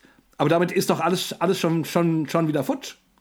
Weißt du, was ich meine? Also, ja, ja, und du, wenn ich das, du, du entzauberst es ja auch direkt. Ne? Du benennst genau. es so stark, dass du dich gar nicht mehr auf das, was darüber hinaus vielleicht mit dir kommunizieren will, äh, gar nicht mehr wahrnehmen kannst irgendwie. Genau. Ich, also ich, ich, ich teile das auch total, was du gesagt hast. Ich hatte eine Zeit lang, als ich so angefangen habe, als Künstler unterwegs zu sein, bei so frommen Veranstaltungen, dann hast du das ja ganz oft, dass du irgendwie, kennst du ja wahrscheinlich auch, dass man dann am Anfang noch so interviewt wird oder man dann vielleicht noch mit den Veranstaltern zusammensitzt und dann wird noch ein Gebet gesprochen.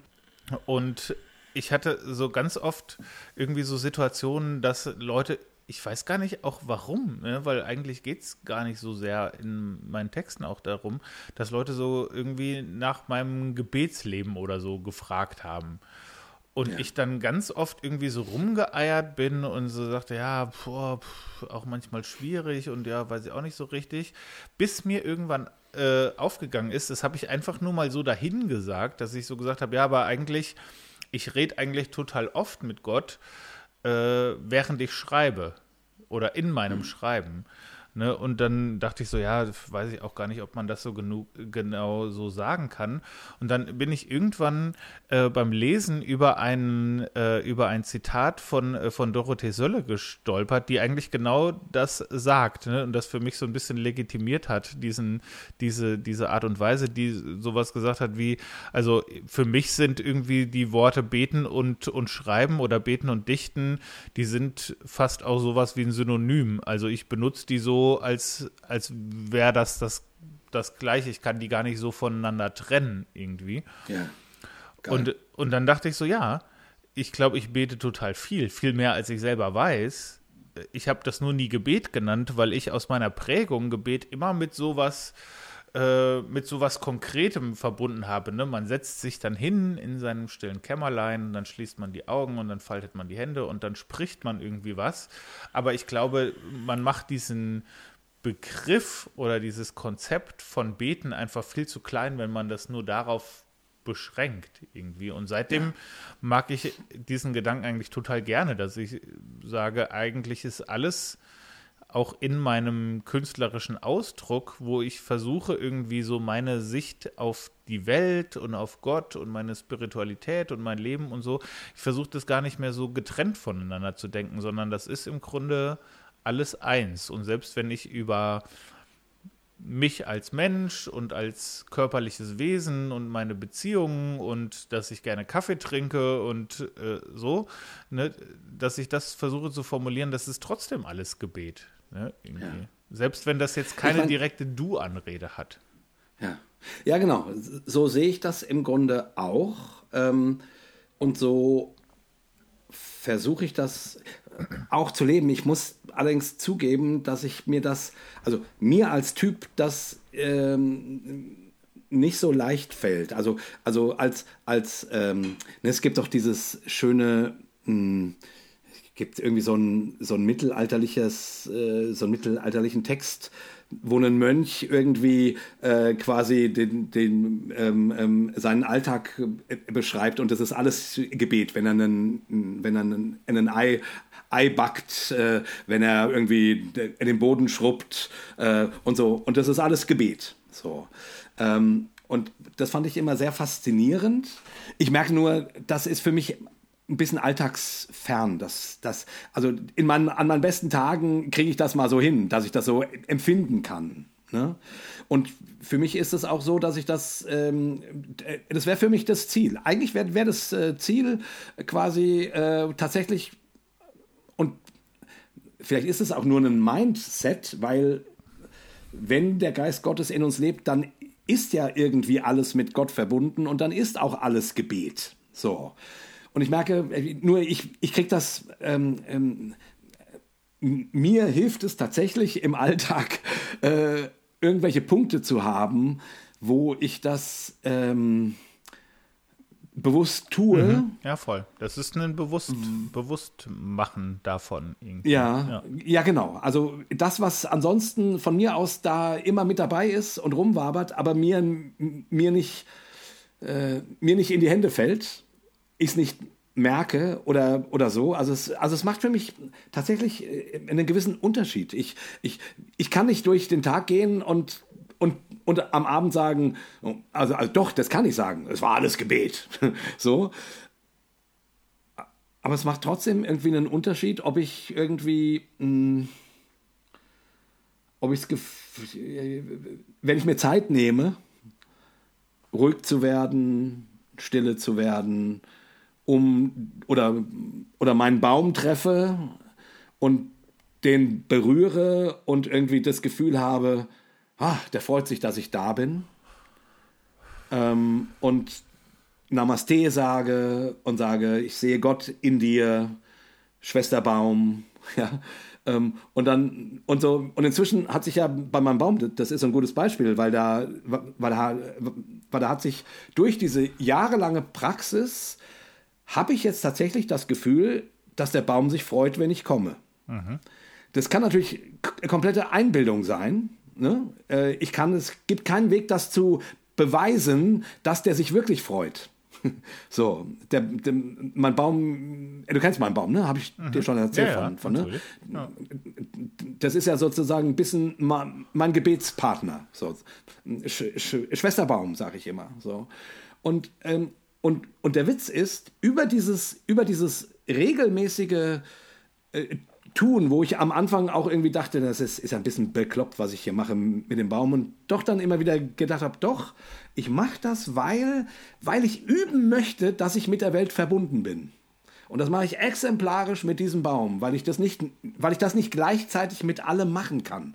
Ich muss vom Kleinen ins Größere gehen, sonst kriege ich es nicht, nicht hin. Ich krieg's nicht, nicht mit allem äh, ständig hin. So. Und witzigerweise äh, habe ich, ähm, und, und es passt ganz gut zu unserem Thema, ähm, habe ich nämlich in, in, im, im, im letzten halben Jahr darüber nachgedacht, da hat sich so ein Gefühl eingestellt von, der Baum freut sich über mich.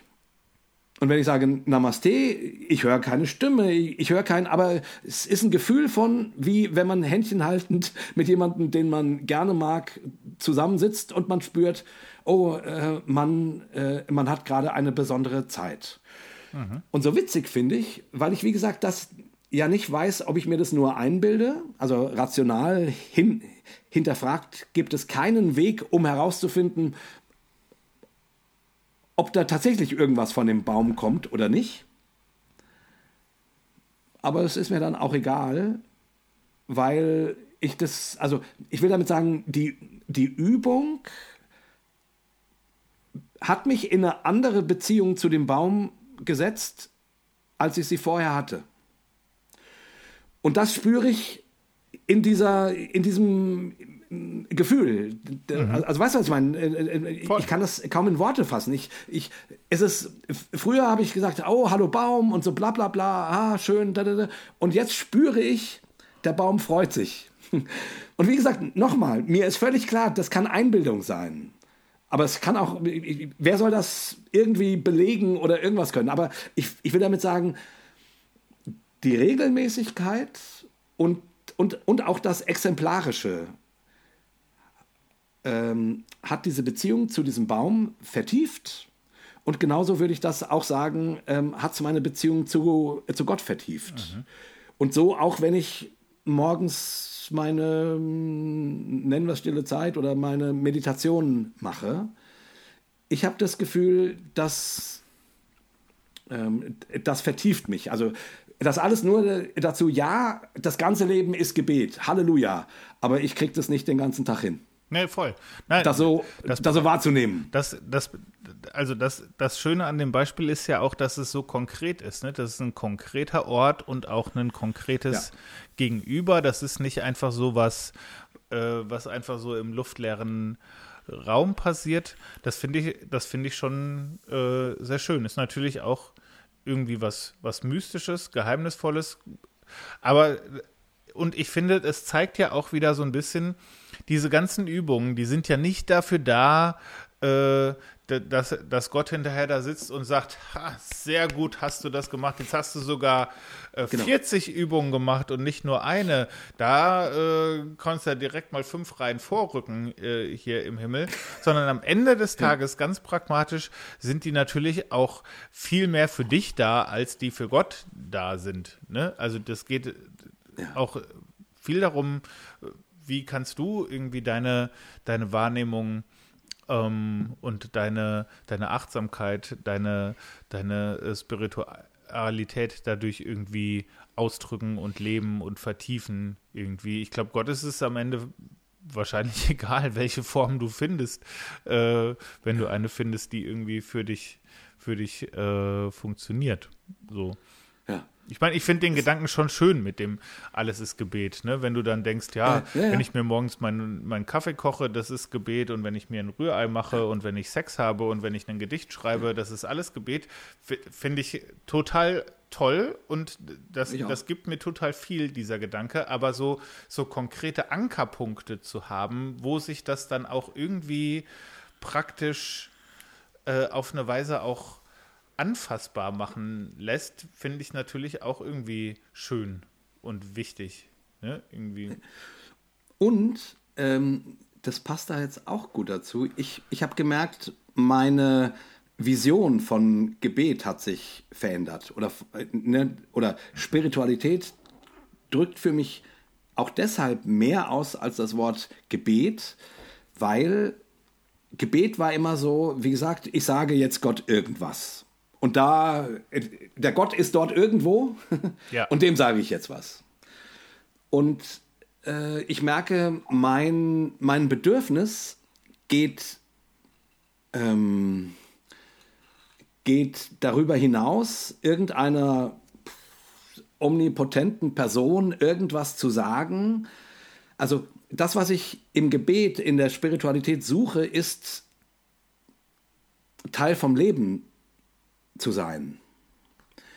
Und ich meine, wenn Gott der Schöpfer allen Lebens ist und, äh, und, der, und der Geist durch die Welt weht, wo er will und so weiter und, und die Herrlichkeit des Herrn äh, das Leben durchdringt und erfüllt, so wie es die Schrift sagt, ja dann, ja, dann ist doch sozusagen ähm, dem Leben nahe sein. Ja.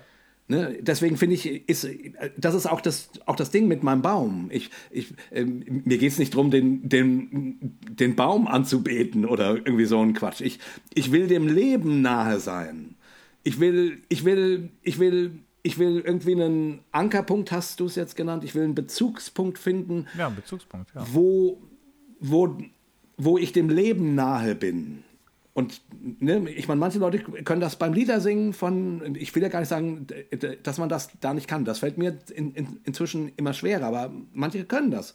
Oder wenn sie still werden, oder, oder, oder, oder, oder. Und ich merke, mein Baum ist so ein exemplarisches ein exemplarischer Moment im, oder äh, drei, sechs Mal die Woche. Äh, und, und ich stehe da ja gar nicht lange. Ich stehe da zwei, drei Minuten bei meinem Baum, weil, weil ich auch immer denke, was die Leute, die hier vorbeigehen, die halten mich wahrscheinlich eh für den Bekloppten mit dem Baum irgendwie. Äh, so, ne? Es ist ja irgendwie direkt am, am Weg, dummerweise. Ja, äh, habe ich mir einen Baum ausgesucht. Aber ich will damit sagen, ich mache das nicht nur um,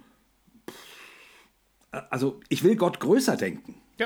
Ich will genau. Gott anders denken als nur, da ist jemand, dem ich jetzt irgendwas erzählen muss. Sondern ich will dem Leben nahe sein. Und äh, deswegen übe üb ich mit diesem Baum ähm, dem, der Schöpfung, dem, dem Wir auf der Spur zu sein. Also nicht ich, der irgend was irgendwem erzählt, sondern ein, ein Wir. Ein, so, und, und ich finde, das, äh, das, das ist so für mich etwas, was ich so in, in den letzten Jahren, ähm,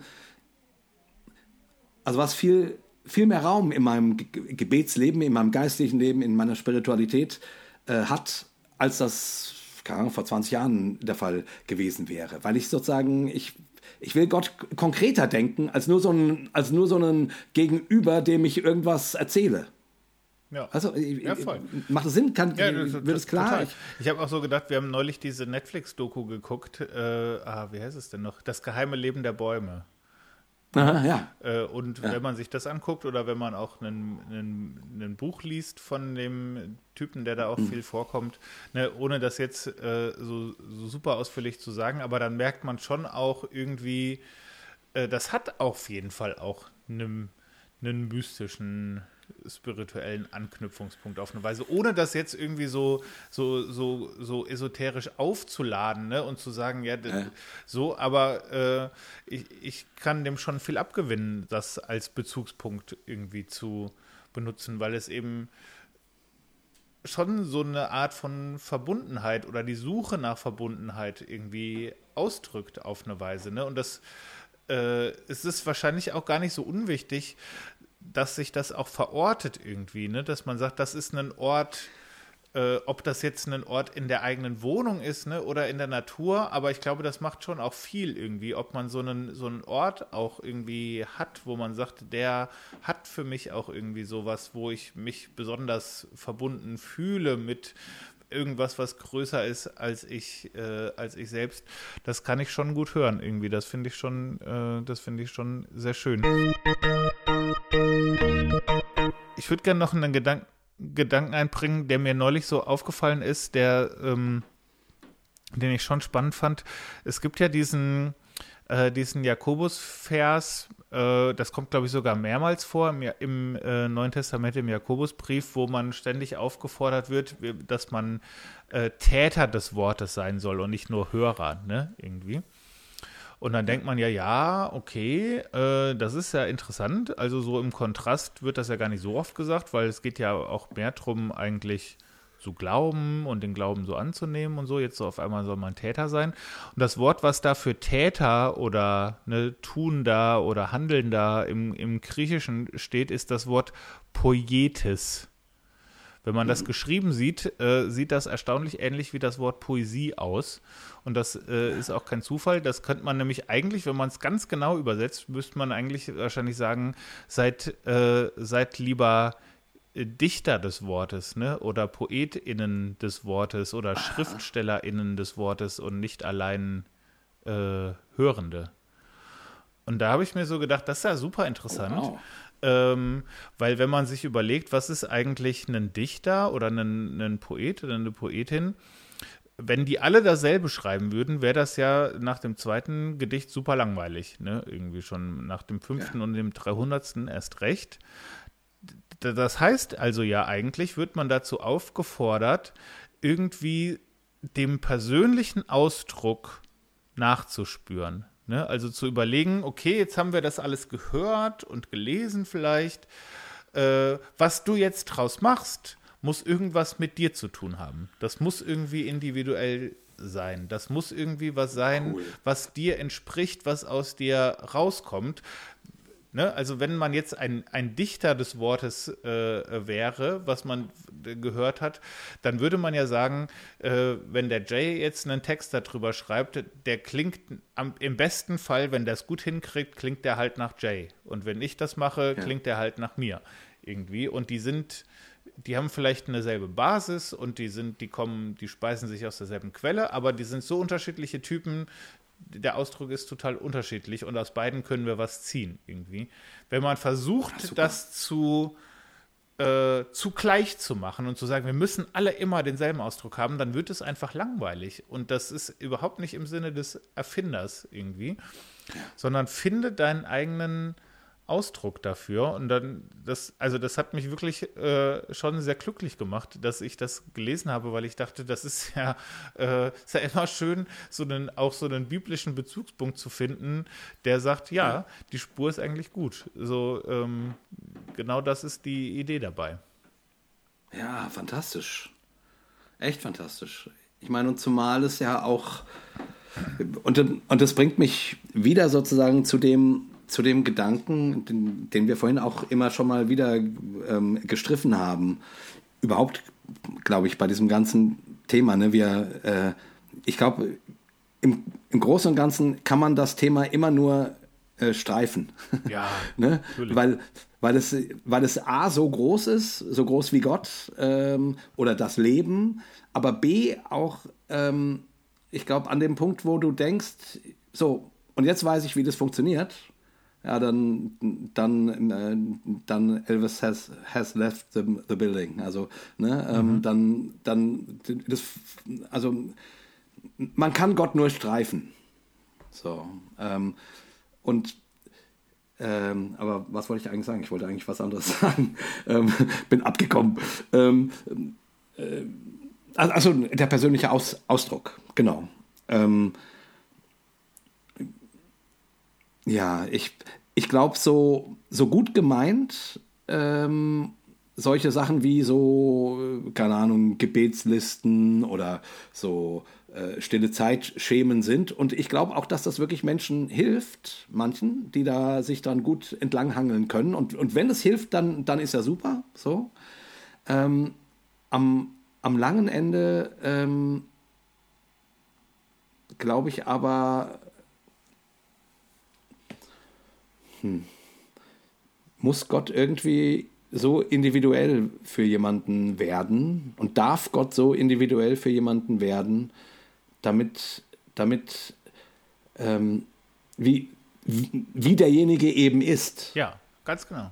Nur dann, nur dann, ne, wenn Paulus sagt, äh, wir erkennen nur Stückwerk, wir, wir erkennen Gott wie durch einen dunklen Spiegel, Ne, das habe ich ja auch schon, ist ja eins meiner Lieb Lieblingsverse. Ja, mag ich auch total dann, gerne. Ja. Dann, ich, ne, wen sieht man in einem Spiegel? du siehst dich. Ja. Also, du kannst Gott nur auf deine Art und Weise erkennen. Alles andere kann ein Weg dahin sein, ne, kann, kann eine, kann eine Form sein, die dir hilft, dich damit irgendwie ähm, zu beschäftigen, einen Einstieg zu finden, von, von, von mir aus auch einen, auch einen, auch ein Gerüst dir geben, wie du dein Gebetsleben strukturierst oder, oder, oder nach welcher Form du das machst. Alles gut, kann man alles machen. Aber am Ende des, Ende des Tages musst du in den dunklen Spiegel gucken und musst Gott in deinen Augen sehen. Mhm. Ja, Anders, ja. sagt Paulus, kann man Gott nicht erkennen. Nee, genau. Also es muss was mit dir zu tun haben. Es, es kann nicht nur angezogen sein. So, weißt du, so, also so, wie, als Sprungbrett gerne. Und von mir aus auch jahrelang, aber äh, ich, ich, ich glaube, Gott, Gott möchte, möchte mit dir, mit uns, mit jedem Menschen so persönlich, wie du halt bist. Und das ist übrigens auch einer der Gründe, warum ich irgendwie, ich denke ganz, ganz viel über das Thema Spiritualität nach, weil ich so, weil ich so merke, gerade bei unseren progressiven Freunden, die, die, die, so, so mein Gefühl ist, dass da eine, da eine große Frage danach ist, wie, wie, wie, wie finde ich denn ein neues spirituelles Leben, wenn das alte mir zerbrochen ist, wenn das nicht mehr funktioniert, wenn die alten Formen mich anwidern oder gar oder gerade vom oder gar vom Glauben wegbringen. Und ich denke dann ganz viel drüber nach, ja, was, was, äh, wie könnte man Menschen helfen? Und dann denke ich, ja, was, ich, was für Arten des Menschen gibt es denn? Und dann denke ich immer, gut, es gibt Menschen, die sind äh, rational orientiert und es gibt Menschen, die sind emotional orientiert und es gibt Menschen, die sind körperlich orientiert. So, und natürlich äh, gibt es riesen Mischformen und es, und es gibt nie den, nie den reinen Typen. Aber ich will damit sagen, wenn du eher ein, eher ein, ein körperorientierter Mensch bist, ja, dann äh, ist Rationalität nicht der Weg für dich, um Gott zu finden. Erstmal. Wahrscheinlich nicht. Ja. Unter Umständen kann das, kann das so eine, kann das so wie für mich die Stille ähm, so einen, so einen Gegenmove sein, den du irgendwann auch mal brauchst. Aber erstmal musst du Gott irgendwie in der körperlichen Art und Weise finden.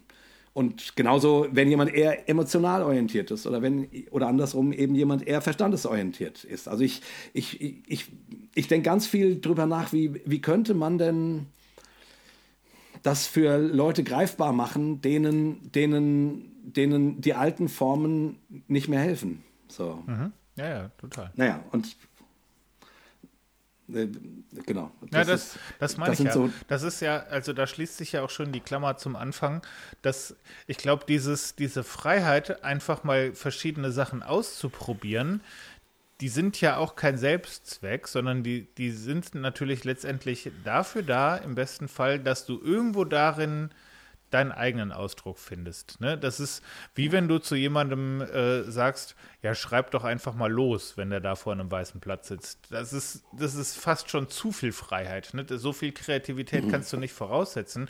Deswegen gibt man äh, Anreize und Übungen und sagt, probier doch mal so, probier doch mal so.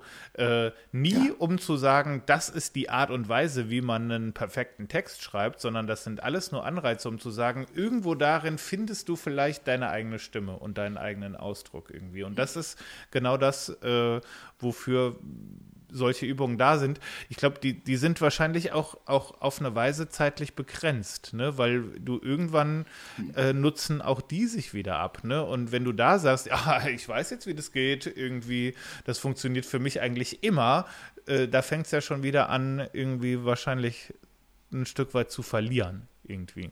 Ja.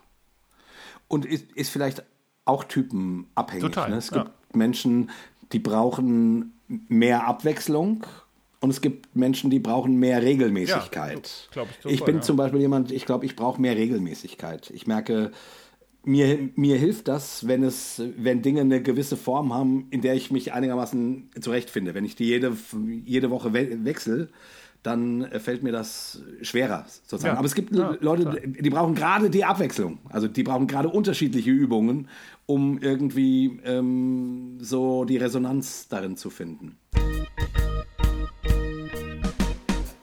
Eine, eine Frage bewegt mich in dem Ganzen immer noch. Ich meine, wir haben jetzt ja sehr, hm, sehr, ähm, also im Grunde könnte man ja, oder haben wir ja sogar auch gesagt, ähm, im Grunde kann alles Gebet sein oder alles ist Gebet. So. Ja. Und, und jetzt haben wir darüber geredet, dass es vielleicht hilfreich sein kann für Leute, das an bestimmten Orten oder bestimmten Zeiten oder mit bestimmten Ritualen für sich irgendwie festzumachen, weil man sich dann da vielleicht besser reinfallen lassen kann. So und ich mein, also also ähm, weil ich an an den dreieinigen Gott glaube, ist gibt es da für mich quasi so gut wie keine Grenzen. Ja. Ne? Äh, da könnte ein schamanischer Trommeltanz ähm, genauso äh, möglich sein wie Bibellese. Voll. Ja. Oder ähm, von mir aus auch ähm, äh, das Liebesspiel ähm, mit deinem Partner als eine mystische Erfahrung zu ja, erleben. Total. Oder ja, so. Total. Ne? Ja. Ja, ja, genau. Ähm, meine Frage, die, also das ist erstmal grundsätzlich aus meiner Perspektive so. Was macht das Ganze denn, denn dann christlich? ist, ist, es, ist es eine, eine blöde Frage? Also, verstehst du, ich, ich, äh, ich will damit sagen, ja, wenn, ja, wenn alles Gebet ist, wie, wie, äh, oder sein kann. Äh, ähm, Na, ich finde halt, du machst das christlich. Ne? Also die. Äh, die der Bezug, also du bist ja der Bezugspunkt in dem Ganzen auch wieder. Wenn ich sage, ich meine Brille, wie ich die Welt betrachte, meine Perspektive ist eine christliche, warum auch immer, aber ist halt so. Ähm, und weil ich an äh, oder weil ich durch diese christliche Brille irgendwie meine Welt betrachte, ist natürlich dann auch mein äh, was weiß ich, meinen Morgenkaffee kochen und meinen Sex haben und mein Arbeiten äh, findet auch durch diese Brille statt. Ne? Irgendwie. Also die, die Tätigkeit an sich ist jetzt ja nicht christlich äh, erstmal so oder ist auch erstmal ja. ja. nicht spirituell, wenn man sich nur die Tätigkeit anguckt, je nachdem, wie man das bewertet. Aber dadurch, dass ich das halt bin, äh, und ich das tue in einem bestimmten Bewusstsein, in einem bestimmten Mindset äh, vielleicht, dadurch dann auch irgendwie wieder doch, finde ich, irgendwie. Ja, und das wäre so genau für, für mich nämlich die Frage. Also wenn ich so darüber nachdenke, ich äh, also, und vielleicht bin ich da einfach auch zu spießig, das kann schon sein. Ähm, ich, deswegen, ich, ich, finde das jetzt, jetzt, jetzt cool, mal mit dir darüber zu reden, weil ich merke, dass mich, mir hilft es dann tatsächlich irgendwelche, und, und dann doch irgendwelche christlichen Ankerpunkte, sei es äh, irgendein, irgendeine christliche Formulierung oder ein Psalm oder das Vaterunser, in dieser Spiritualität mit einzubauen. Einfach weil ich sozusagen ähm, nicht aus den Augen verlieren möchte, äh, an welchen Gott ich denn glaube. Ja, sicher. Das hat es ja auch. Äh, das, also weißt du, was ich meine? Ja, voll. Das hat es auch trotzdem, aber das brauche ich trotzdem nicht ständig. Ne? Also ich, nee. ich, ich, ich gehe ja regelmäßig in Gottesdienst. Ich feiere auch super gerne das Abendmahl und ich mag auch diese ganze Liturgie und, und das alles. Aber ich muss nicht unbedingt, während ich meinen Kaffee koche, sagen, Danke, Jesus, dass es Kaffee Im Namen des Vaters. gibt. Das, Im Namen des Vaters, des Sohnes ja, und äh, des Heiligen Kaffees. Heiligen Geistes. Äh, so. äh, ich, manchmal denke ich das auch bewusst, ne? Also so beim, mhm. beim Machen, ich meine, also Kaffee, Kaffee machen oder manche Leute machen ja auch so aufwendig Tee oder sowas. Das hat ja auch so eine Achtsamkeitsübung, dass man da kurz zwischendrin, während man das macht, sagen kann, schon irgendwie geil, dass, wenn es einen Schöpfer gibt, der eine Pflanze geschaffen hat, die sowas abwirft, wo man dann einen Kaffee draus machen kann. Ja. Ne? Also finde ich auch schön irgendwie. Aber ja. selbst wenn ich den einfach nur trinke und denke, boah, der schmeckt ja mega gut oder das macht mich gerade richtig wach, ist auch eine Form von Gebet, auch wenn ich jetzt nicht direkt sage, Gott, danke, dass mich das gerade wach gemacht hat. Irgendwie, finde ich. Ja, ja, ja. Also ich bin da eigentlich bei dir. Also ich, ich, ich fände es jetzt auch zwanghaft, wenn man jetzt äh, vor, je, also vor alles irgendwie, äh, irgendwie einen Vaterunser äh, hängen muss oder so. Genau. Und trotzdem merke ich, zumindest mir, mir hilft das. Also zum Beispiel mit meinem Baum. Ne? Manchmal habe ich mich ja schon auch gefragt, oder ich, wenn ich das, wenn ich das ähm, konservativer orientierten Christen oder Menschen, die die damit gar nichts gar nichts anfangen können, dass ich hier, dass ich, dass ich mich mit einem Baum treffe und das als eine Art von Gebet empfinde. Es wirkt dann ja ein bisschen so, als würde ich diesen Baum anbeten, wenn ich sage Namaste, ich sehe Gott in dir und so. Ne? Das, das, das hat sowas und äh, ich denke dann immer mal, also weil ich, weil ich das tatsächlich ja nicht verwechseln will. Ne? Ich will nicht den Baum mit Gott verwechseln. So, ähm, ähm, ich glaube, da ist, da ist schon, eine, da ist schon, na, ähm, man, wenn man, wenn man Gott nur in der Schöpfung aufgehen lässt, dann hat man auch zu wenig. Also wenn Gott nicht mehr der ganz andere ist, ja, ja, das der, ja. der quasi fern, also der der, der der Schöpfung auch fremd ist, sozusagen, also wenn man nicht mehr die Fremdheit Gottes sieht, sondern Gott nur noch in, in der Welt, im Kaffeekochen, im, im Vögeln, im, ne? also dann, dann, dann dann ist es, dann würde ich aus christlicher Perspektive sagen, ist es zu wenig. Ja, das ist, ne? das ist vielleicht aber auch wieder halt äh, so Reaktion und Gegenreaktion, dass man das so, so besonders betont, weil man das ja, ja, halt ja. aus seiner eigenen Prägung nie betont hat und sagt, ja natürlich, ne, Gott ist nicht nur sonntags in der Kirchenbank, der ist natürlich auch im Schlafzimmer und in der Küche und im Wohnzimmer. So.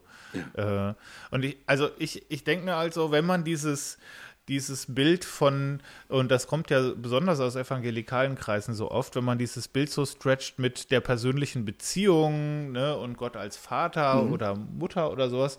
Also wenn ich mir jetzt so, so denke, äh, so meine Beziehung zu Gott, die ist auch nur ansatzweise irgendwie so wie die Beziehung zu meinem äh, leiblichen Vater, ne, über den, ähm, oder da denke ich ja auch jetzt nicht bei all, jedem Handgriff, Gott sei Dank gab es den, weil sonst gäbe es mich gar nicht. Und äh, der hat mir total viel beigebracht. Äh, und wie sehr der meinen mein Bücher- und Musikgeschmack beeinflusst hat, ist ja fantastisch. Ohne den, so, ich denke da schon bewusst oft drüber nach und ich rede da ja. auch oft bewusst mit ihm drüber. Aber trotzdem ist jetzt nicht bei jedem Wort, was ich schreibe, denke ich, ja. Gott sei Dank hat mein Papa mir mal irgendwie gute Musik und gute Bücher beigebracht. Ne? Also das ist einfach, das, ja. das, das, das läuft halt immer so mit im Hintergrund. Oder noch besser, noch besser, wenn du deinen Vater triffst, ähm, da sagt, oh, hallo Papa, ich treffe mich, mich hier als Marco Michalzig, der Sohn von, ich weiß nicht, wie dein Vater mit Vornamen heißt, so und so Michalzig weißt du, so um, um das bekenntnismäßig äh, ja, ähm, festzumachen, ja. dass, dass du wirklich deinen Vater meinst. so, das ist, ist ja völlig absurd. Ja. Also ist, ist schon klar. Und ich finde das eigentlich Und auf der anderen Seite, ein schönes Bild irgendwie auch. So. Ja, ja, total. Ähm, genau. Also von daher, und trotzdem merke ich, es, es hilft mir tatsächlich ähm, ähm immer mal wieder ähm, christliche Formulierungen zu haben, an denen ich mich orientiere, um, um, um auch den Gekreuzigten nicht aus den Augen ja, zu verlieren. Und so. Also ich, ja. ich, ich, ich, ich, ich, ich merke, und wie gesagt, deswegen sagte ich vorhin, na, vielleicht bin ich auch zu spießig, ähm, weil ich durchaus die, ähm, das ist ja so die, ähm, so die evangelikale Angst. Man, ähm, ne, Römerbrief, sie haben, sie haben die Schöpfung mit dem, äh, mit, mit dem Schöpfer verwechselt. Ne, wenn ich dann sage, ich habe hier so einen Baum und das ist für mich Gebet, dann, dann sehe ich schon in den Augen, ähm, wie, wie diese Verse ähm, ähm, ablaufen, sozusagen. Ne?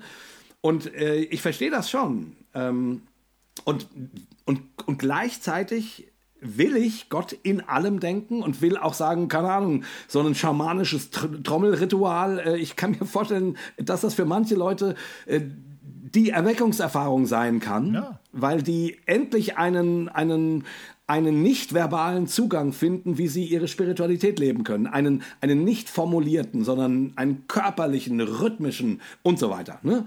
Ähm, und trotzdem merke ich, für mich ist es, äh, mir, mir hilft das, und keine Ahnung, ich weiß nicht, ob das spießig ist oder ob das, äh, aber mir hilft das, äh, ähm, mich immer wieder äh, auch bewusst mh, in der christlichen Welt zu verankern, weil das ja die ist, aus der ich Gott angucken ja, möchte. Ja, natürlich. Das, so, ne? Da können wir ja auch, äh, also das ist ja auch einfach so. Das, das können, können wir auch ja schwer verändern. Ne? Irgendwie, das ist nun mal die Sicht auf, auf äh, oder durch die wir die, die Welt halt sehen. Irgendwie. Ich kenne auch Leute, die, was weiß ich, ihr, ihren Glauben dadurch gerettet haben, dass sie halt mal irgendwie so einen begleiteten Ayahuasca-Trip gemacht haben. Ne? Also von mir ja. aus, ne? Also ja. so, so, ja, so genau. probier halt aus, ne? Ist doch, ist doch okay. Ähm, ich, also es ist halt so ein bisschen auch wieder so Neugier und Demut. Ne? Also ich weiß, oh, ich kann, ich kann diese Perspektive auch nicht verlassen, weil ich bin nun mal irgendwie äh, zu einer bestimmten Zeit in Mittelhessen geboren. Ich bin in einer Freikirche groß geworden. Das ist mein Bezugsrahmen. Wäre ich zur selben Zeit oder 100 Jahre früher irgendwo in, in Indien oder in Südamerika oder in Afrika geboren worden, wäre mein Bezugsrahmen vermutlich sehr anders. Ähm, aber das ist nun mal mein Bezugsrahmen. Ich kann mir den, und ich mag den auch gerne und ich, ne, wir arbeiten uns auch dran ab und wir stellen auch raus, was wir schön dran finden so, das will ich, will ich überhaupt nicht äh, klein machen. äh, und trotzdem ist es natürlich immer spannend zu gucken, wie, äh, wie machen denn andere Leute das vielleicht auch über meinen Tellerrand hinaus. Ne? Bin Ganz ich genau. neugierig, was, was, was funktioniert genau. da, was macht ihr für Erfahrungen? Und ähm, gerade so unter dem Stichwort Spiritualität finde ich, also es gibt natürlich auch Sachen, die finde ich super weird es gibt aber auch Sachen, die finde ich jetzt toll, die ich früher super weird fand. Also von daher, wer, wer genau. weiß, genau. ne, irgendwie. Und ja. ich finde das, das eigentlich schon schön zu sagen, äh, ich habe gar kein Interesse daran, ähm, das Christentum über Bord zu werfen, meinen christlichen Glauben über Bord zu werfen. Ähm, aber ich glaube, es ist möglicherweise viel größer und viel weiter und viel freiheitlicher, als ich dachte. So. Ja. Dafür will ich offen sein. Und so zum Schluss vielleicht noch, Marco, was würdest du unseren ähm, Zuhörern und Zuhörerinnen raten, denen es vielleicht so geht, äh, wie wir das vorhin beschrieben haben, dass die alten geistlichen, christlichen, spirituellen Formen nicht mehr so greifen und man irgendwie merkt, ich, ich finde aber nicht so richtig einen, Weg, um, um einen neuen Ausdruck zu finden, der zu mir passt oder wo ich das Gefühl habe, ja, oh ja, jetzt resoniert wieder was, sozusagen. Wie, hast du eine, eine irgendwie einen, einen Tipp, eine Idee, ähm, was man denen, die sich aber danach sehnen, und jetzt mal wirklich nur denen, keiner von euch muss irgendwie so eine, äh, jetzt eine neue stille Zeitübung abhalten. Das muss niemand machen. Aber ich glaube, von unseren Zuhörenden sehen sich doch eine ganze Menge nach einem spirituellen Leben. Hast du eine Idee, einen Tipp, was man denen. Na, ich würde auch sagen, ausprobieren. Ne? Also bei, ich würde sagen, für mich war es und ist es auch immer noch viel Trial and Error. Ich äh, ja. gucke mir viele Sachen an, die sich spannend anhören, dann probiere ich die aus und dann merke ich, passt für mich oder äh, macht für mich irgendwie gar keinen Sinn.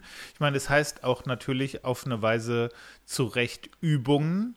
Manche Sachen muss man vielleicht auch erstmal mehrmals ausprobieren, bevor man merkt, passt für mich oder passt für mich nicht. Ne? Manches ist vielleicht so ja. weit weg, dass man denkt, ich muss auch erstmal da reinkommen, um zu verstehen, was will das überhaupt von mir irgendwie und was bringt mir das. Äh, das ist gerade bei, bei so Sachen, die aus einer Tradition kommen, die jetzt ziemlich weit weg ist von uns, ne, aus der Ostkirche oder sehr mystische Sachen, die funktionieren oft auch durch Wiederholungen ganz viel, ne? Und dem muss man ein ja, bisschen Zeit geben. Genau. Ähm, deswegen finde ich das Wort Übung auch gar nicht so schlecht irgendwie an, an, ja. an mancher Stelle. Aber ich, also ich würde einfach sagen, wirklich äh, ausprobieren, neugierig sein, keine Angst haben, da was Falsches zu machen oder sich irgendwie zu weit rauszuwagen. Und äh, ich glaube, das Feld ist halt so weit. Ich glaube, wenn man was finden möchte, kann man auch was finden, ne? ohne das jetzt äh, so direkt zu versprechen, dass, dass das super schnell geht. Vielleicht ist es auch echt ein langer Prozess, aber ich glaube, äh, da würde ich wirklich einen großen äh, Case für machen. Ich glaube, die christliche Spiritualität ist wirklich sehr viel reicher, als wir das mitunter denken, mit unserer ja. äh, evangelikalen, kleinen, engen Brille. Ja. Da ist viel Schönes, viel Hilfreiches, was man so bergen kann, was man vielleicht so noch nicht auf dem Schirm hat. Ja, super. Und ich meine, ähm, Christina Brudereck sagt das ja immer so gerne, äh, Übungen heißen halt Übungen und nicht Könnungen. Ja, ja. ja ah, also Übungen ja, dürfen geübt werden. Ja. Und, äh, und nur als letzten Satz, weil wir jetzt äh, an manchen Stellen hat, mag das vielleicht so geklungen haben, als ob, als ob Gebet aus, out sei. Wenn dir Gebet liegt, dann bete. Er ist super.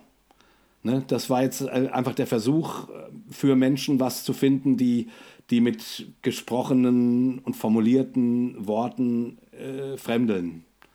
Ne, es gibt ja eine, eine, Menge Christen, die für die passen die, die Formen, die, die man normalerweise im, im, im, im, im, im, im, im christlichen Kontext hat. Also ähm, Gebete sprechen, Bibel lesen, ähm, Loblieder singen.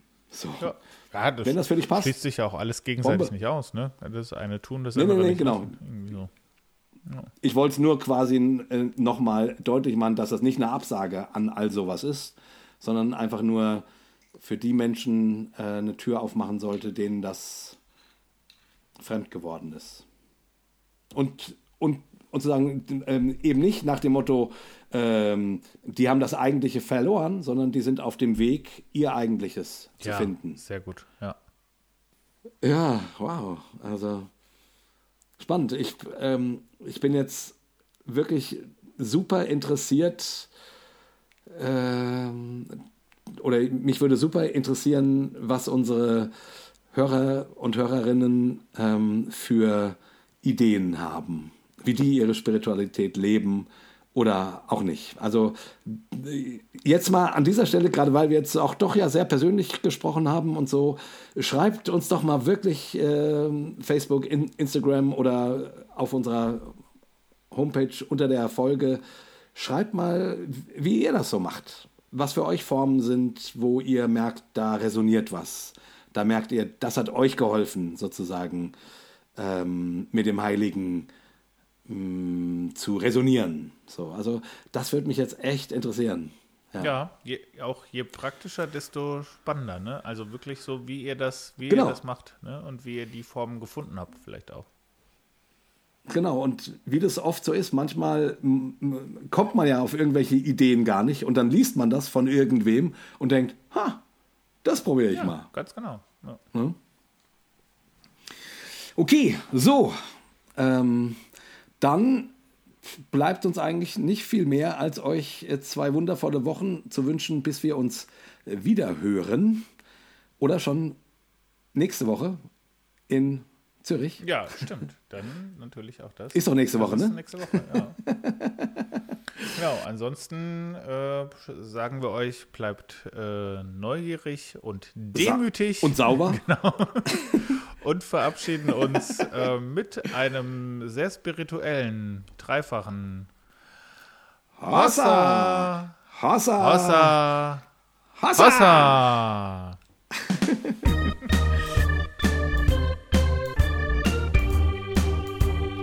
Hossa Talk! Jay und und Marco erklären die Welt.